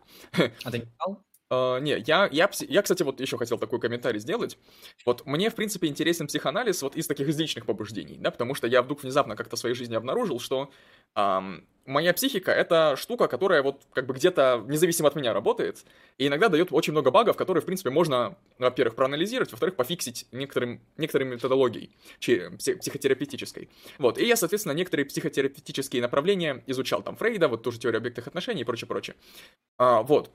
И я подумал, что, в принципе, мне пора, пора как-то углубляться в эту тему, да, пора почитать э, психологию, блядь, ознакомиться с ней и все прочее. И вот после данного стрима я понял, что мне это не надо. Вот, на самом деле. Вот. Это, это супер, как бы, гл- глубокое дно, ну, не, не дно, извините, это очень... э, Я, я понял метафору. да, да, да, да, да, да. Это очень такая глубокая сфера, в которой очень легко затеряться по пути, и там, пока я ее изучу, про- пройдет два тысячелетия. Вот. э, Что я, что я решил для себя, это как бы примерно поверхностно ознакомиться с теми школами психологии, которые э, связаны с соответствующими психотерапевтическими, психотерапевтическими школами, да, и, в принципе, с э, мейнстримным подходом к общей психологии, да, вот что такое там, ну и прочее, прочее. А, еще, кстати, вот теория познания — это интересная тема, потому что она, с моей точки зрения, супер актуальная в философии. Вот.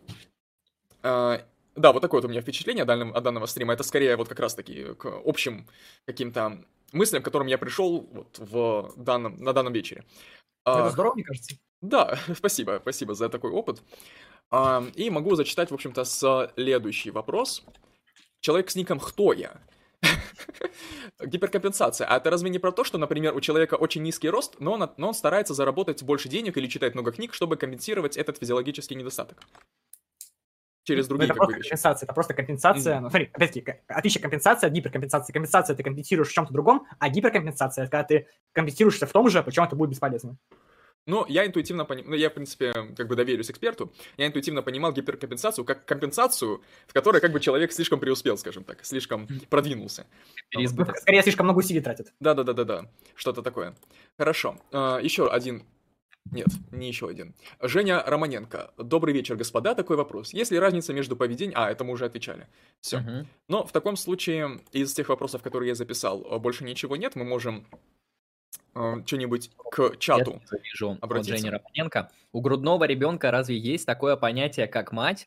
Ведь в тот период, когда оно формируется в сознании, животные, как правило, уже съебывают, и родители уже как просто такой же, как и все я. А, Ну да, вопрос в том, есть ли у грудного ребенка понимание того, что такое мать. а, смотри, когда мы говорим понимание слова мать, мы представляем себе образ мамы, там, не знаю, там что-то там добрая, вот, вот женщина вот какая-то, да?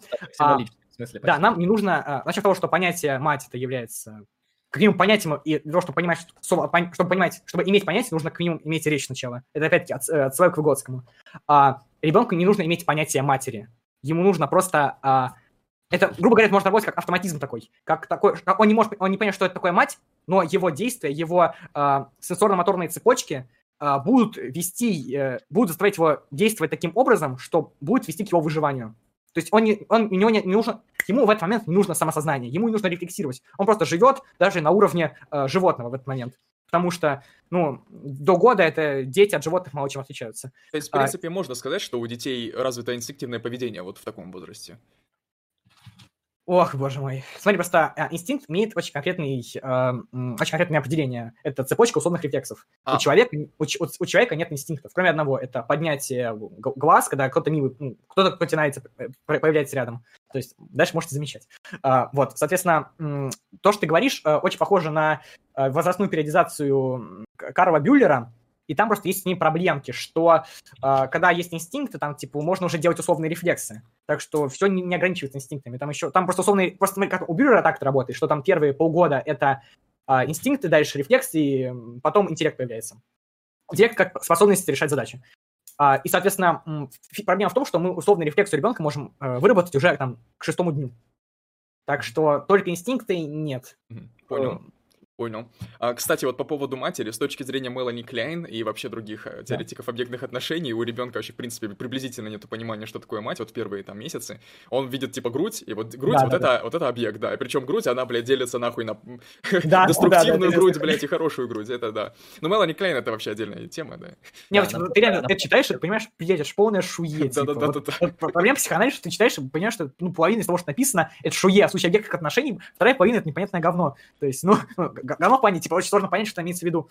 Так Есть что, ну, просто я не особо люблю психоанализ, как вы могли это заметить. Так что э, без негатива. Да, да. Um, так, так, так, так, так, что еще есть? Ну, всякие вопросы типа мир это иллюзия или абстракция, ну, это такое уже. Да, философские взгляды гостя. Да. Кремлеботы отменяют дизлайки. У нас нет дизлайков на трансляции. Так. А вот интересный вопрос. А что психологи думают о мастурбации? Как часто я должен дрочить, учитывая, что я не в отношениях? Ты не должен дрочить, это грех. А что скажет психолог?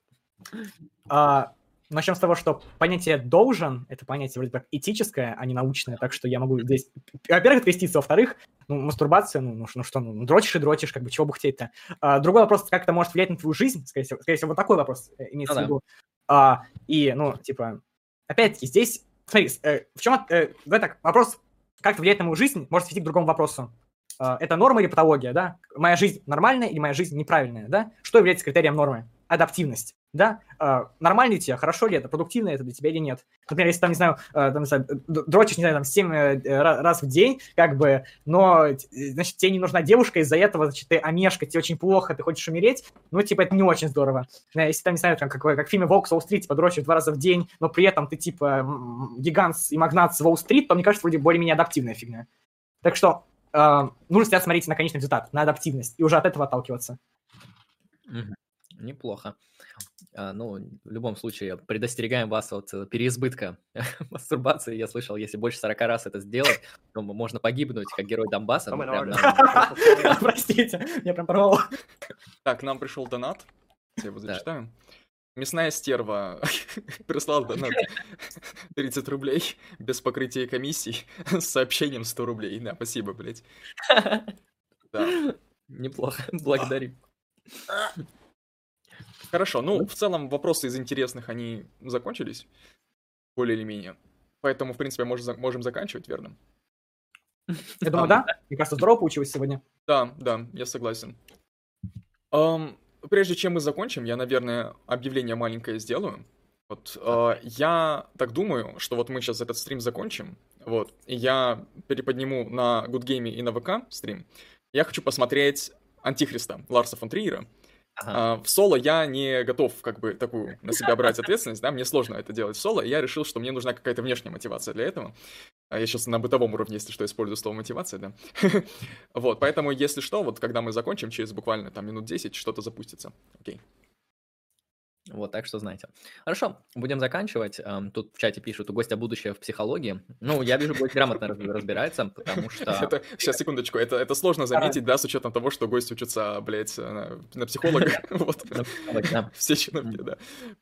Скажем так, для того курса, на котором ты обучаешься, довольно хорошо разбираешься в предмете, поэтому думаю, думаю, большой успех будет. Ты же хочешь в этой специальности работать или, или ты просто так для себя? Ну, не знаю, либо психолог, либо сортировщик в Макдональдсе. Склоняюсь Мгм. пока ко второму, там больше платят. Там платят больше, и там карьерный рост повыше, и по- Да, да, можно быть менеджером. Ну, Но я, я слышал, что это Вера, Вера- Екатерина Вероника Степанова получает по 30 кесов за консультацию, вот поэтому...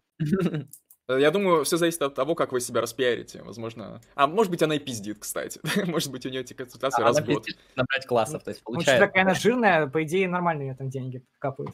Ну вот, Ну вот, да. вот. Я Так просто что- жирных людей не люблю. Так что, в принципе, какое-то какое финансовое будущее в этой деятельности можно, можно нафантазировать. Ладно. Ой, Будем заканчивать, да? да, да. С вами был канал Strike Philosophy. Мы поговорили сегодня э, с уважаемым гостем про психологию личности, про мотивацию, э, про огромное количество различных э, психологических теорий. Подписывайтесь обязательно, кому понравилось, на канал гостя. э, и ссылка в описании. И там я еще твой ВК подвесил. Может, кто-то захочет спросить у тебя в личном сообщении там или это раз. бесплатно, между прочим. Всем отвечаю, это бесплатно. Вот, так что пи- пишите гостю. А, Я, мне понравилось, отлично. То есть эм, это немного не моя тема, потому что я скорее по философии, но я увидел, что как минимум мои ожидания по поводу психологии оправдались, то, что это более богатая дисциплина, чем я думал, и такая очень а, очень аккуратная во многих своих э, высказываниях, да, то есть это не какая-то тупо, тупо прикладной прикол, это скорее вот такая вот... э, Чем-то она, в общем, похожа на философию. Вот, вот такое меня чувство сложилось, и Минутку. Андрей. А, Пришел донат сейчас. Фин- Финансовое будущее 30 рублей без покрытия комиссии, тоже с сообщением 100 рублей. Спасибо большое, финансовое будущее. Спасибо за финансовые 30 рублей. Да-да-да. Да, поэтому будем заканчивать. Алексей, заключительное слово. Ну, я свою речь на самом деле уже высказал, да, я имею в виду мои впечатления от данного стрима, о том, чем для меня оказалась психология, да, она немножко, немножко оказалась не такой, как я ожидал, вот. Но, в принципе, это и к лучшему, это к лу- к лучшему. Я теперь понимаю, что с ней надо делать вообще. Поэтому спасибо еще раз за сегодняшний день, очень познавательно было, интересно. И хорошо, что действительно мы прошлись по разным направлениям в теории мотивации, получается, поверхностно. Мы получили общее представление о том, какие есть вообще теории и, что, что, что в них такого особенного, принципиального, да. Понятное дело, что раскрывать их каждую, это все, будет долго и мучительно, и на несколько, на курс лекций, да, а то и больше. А, в общем, да, да, я, я согласен с Андреем э, во всех положительных отзывах. Я Вот. И свои положительные отзывы я уже оставил. Вот, поэтому э, спасибо всем, кто сегодня присутствовал в чате. за- Спасибо за вопросы, за шутки, за донаты, да. В общем, как-то так. Мгм. Никита, вам есть что сказать? Я скажу, что я тоже получил огромнейшее удовольствие. Мне всегда приятно быть на стримах, потому что с моей, с моей точки зрения это не то, что там, там какая-то медийная раскрутка, потому что, ну, типа, это не так много подписчиков приносит, как возможно, э, как возможно видится. Для меня это такое вот интеллектуальное удовольствие, потому что, ну, поговорить ну, с умными людьми, там, на протяжении нескольких часов, это реально очень прикольно, это реально очень весело, с моей точки зрения. Так что я получил огромнейшее удовольствие. Будете звать, еще приду, конечно же. Замечательно, замечательно. Хорошо, тогда мы будем заканчивать. В общем, доброго вечера, дорогие зрители. Помните, что минут через 10 мы будем смотреть Ларса фон Триера. А, Вот. Ну и еще раз доброго вечера. И как бы Андрей. Всем удачи. Всем пока. Вы были на канале Extract Philosophy. Подписывайтесь на наши великолепные ресурсы и на канал Гости. Спасибо за присутствие. Также смотрите это в записи. Удачи и пока.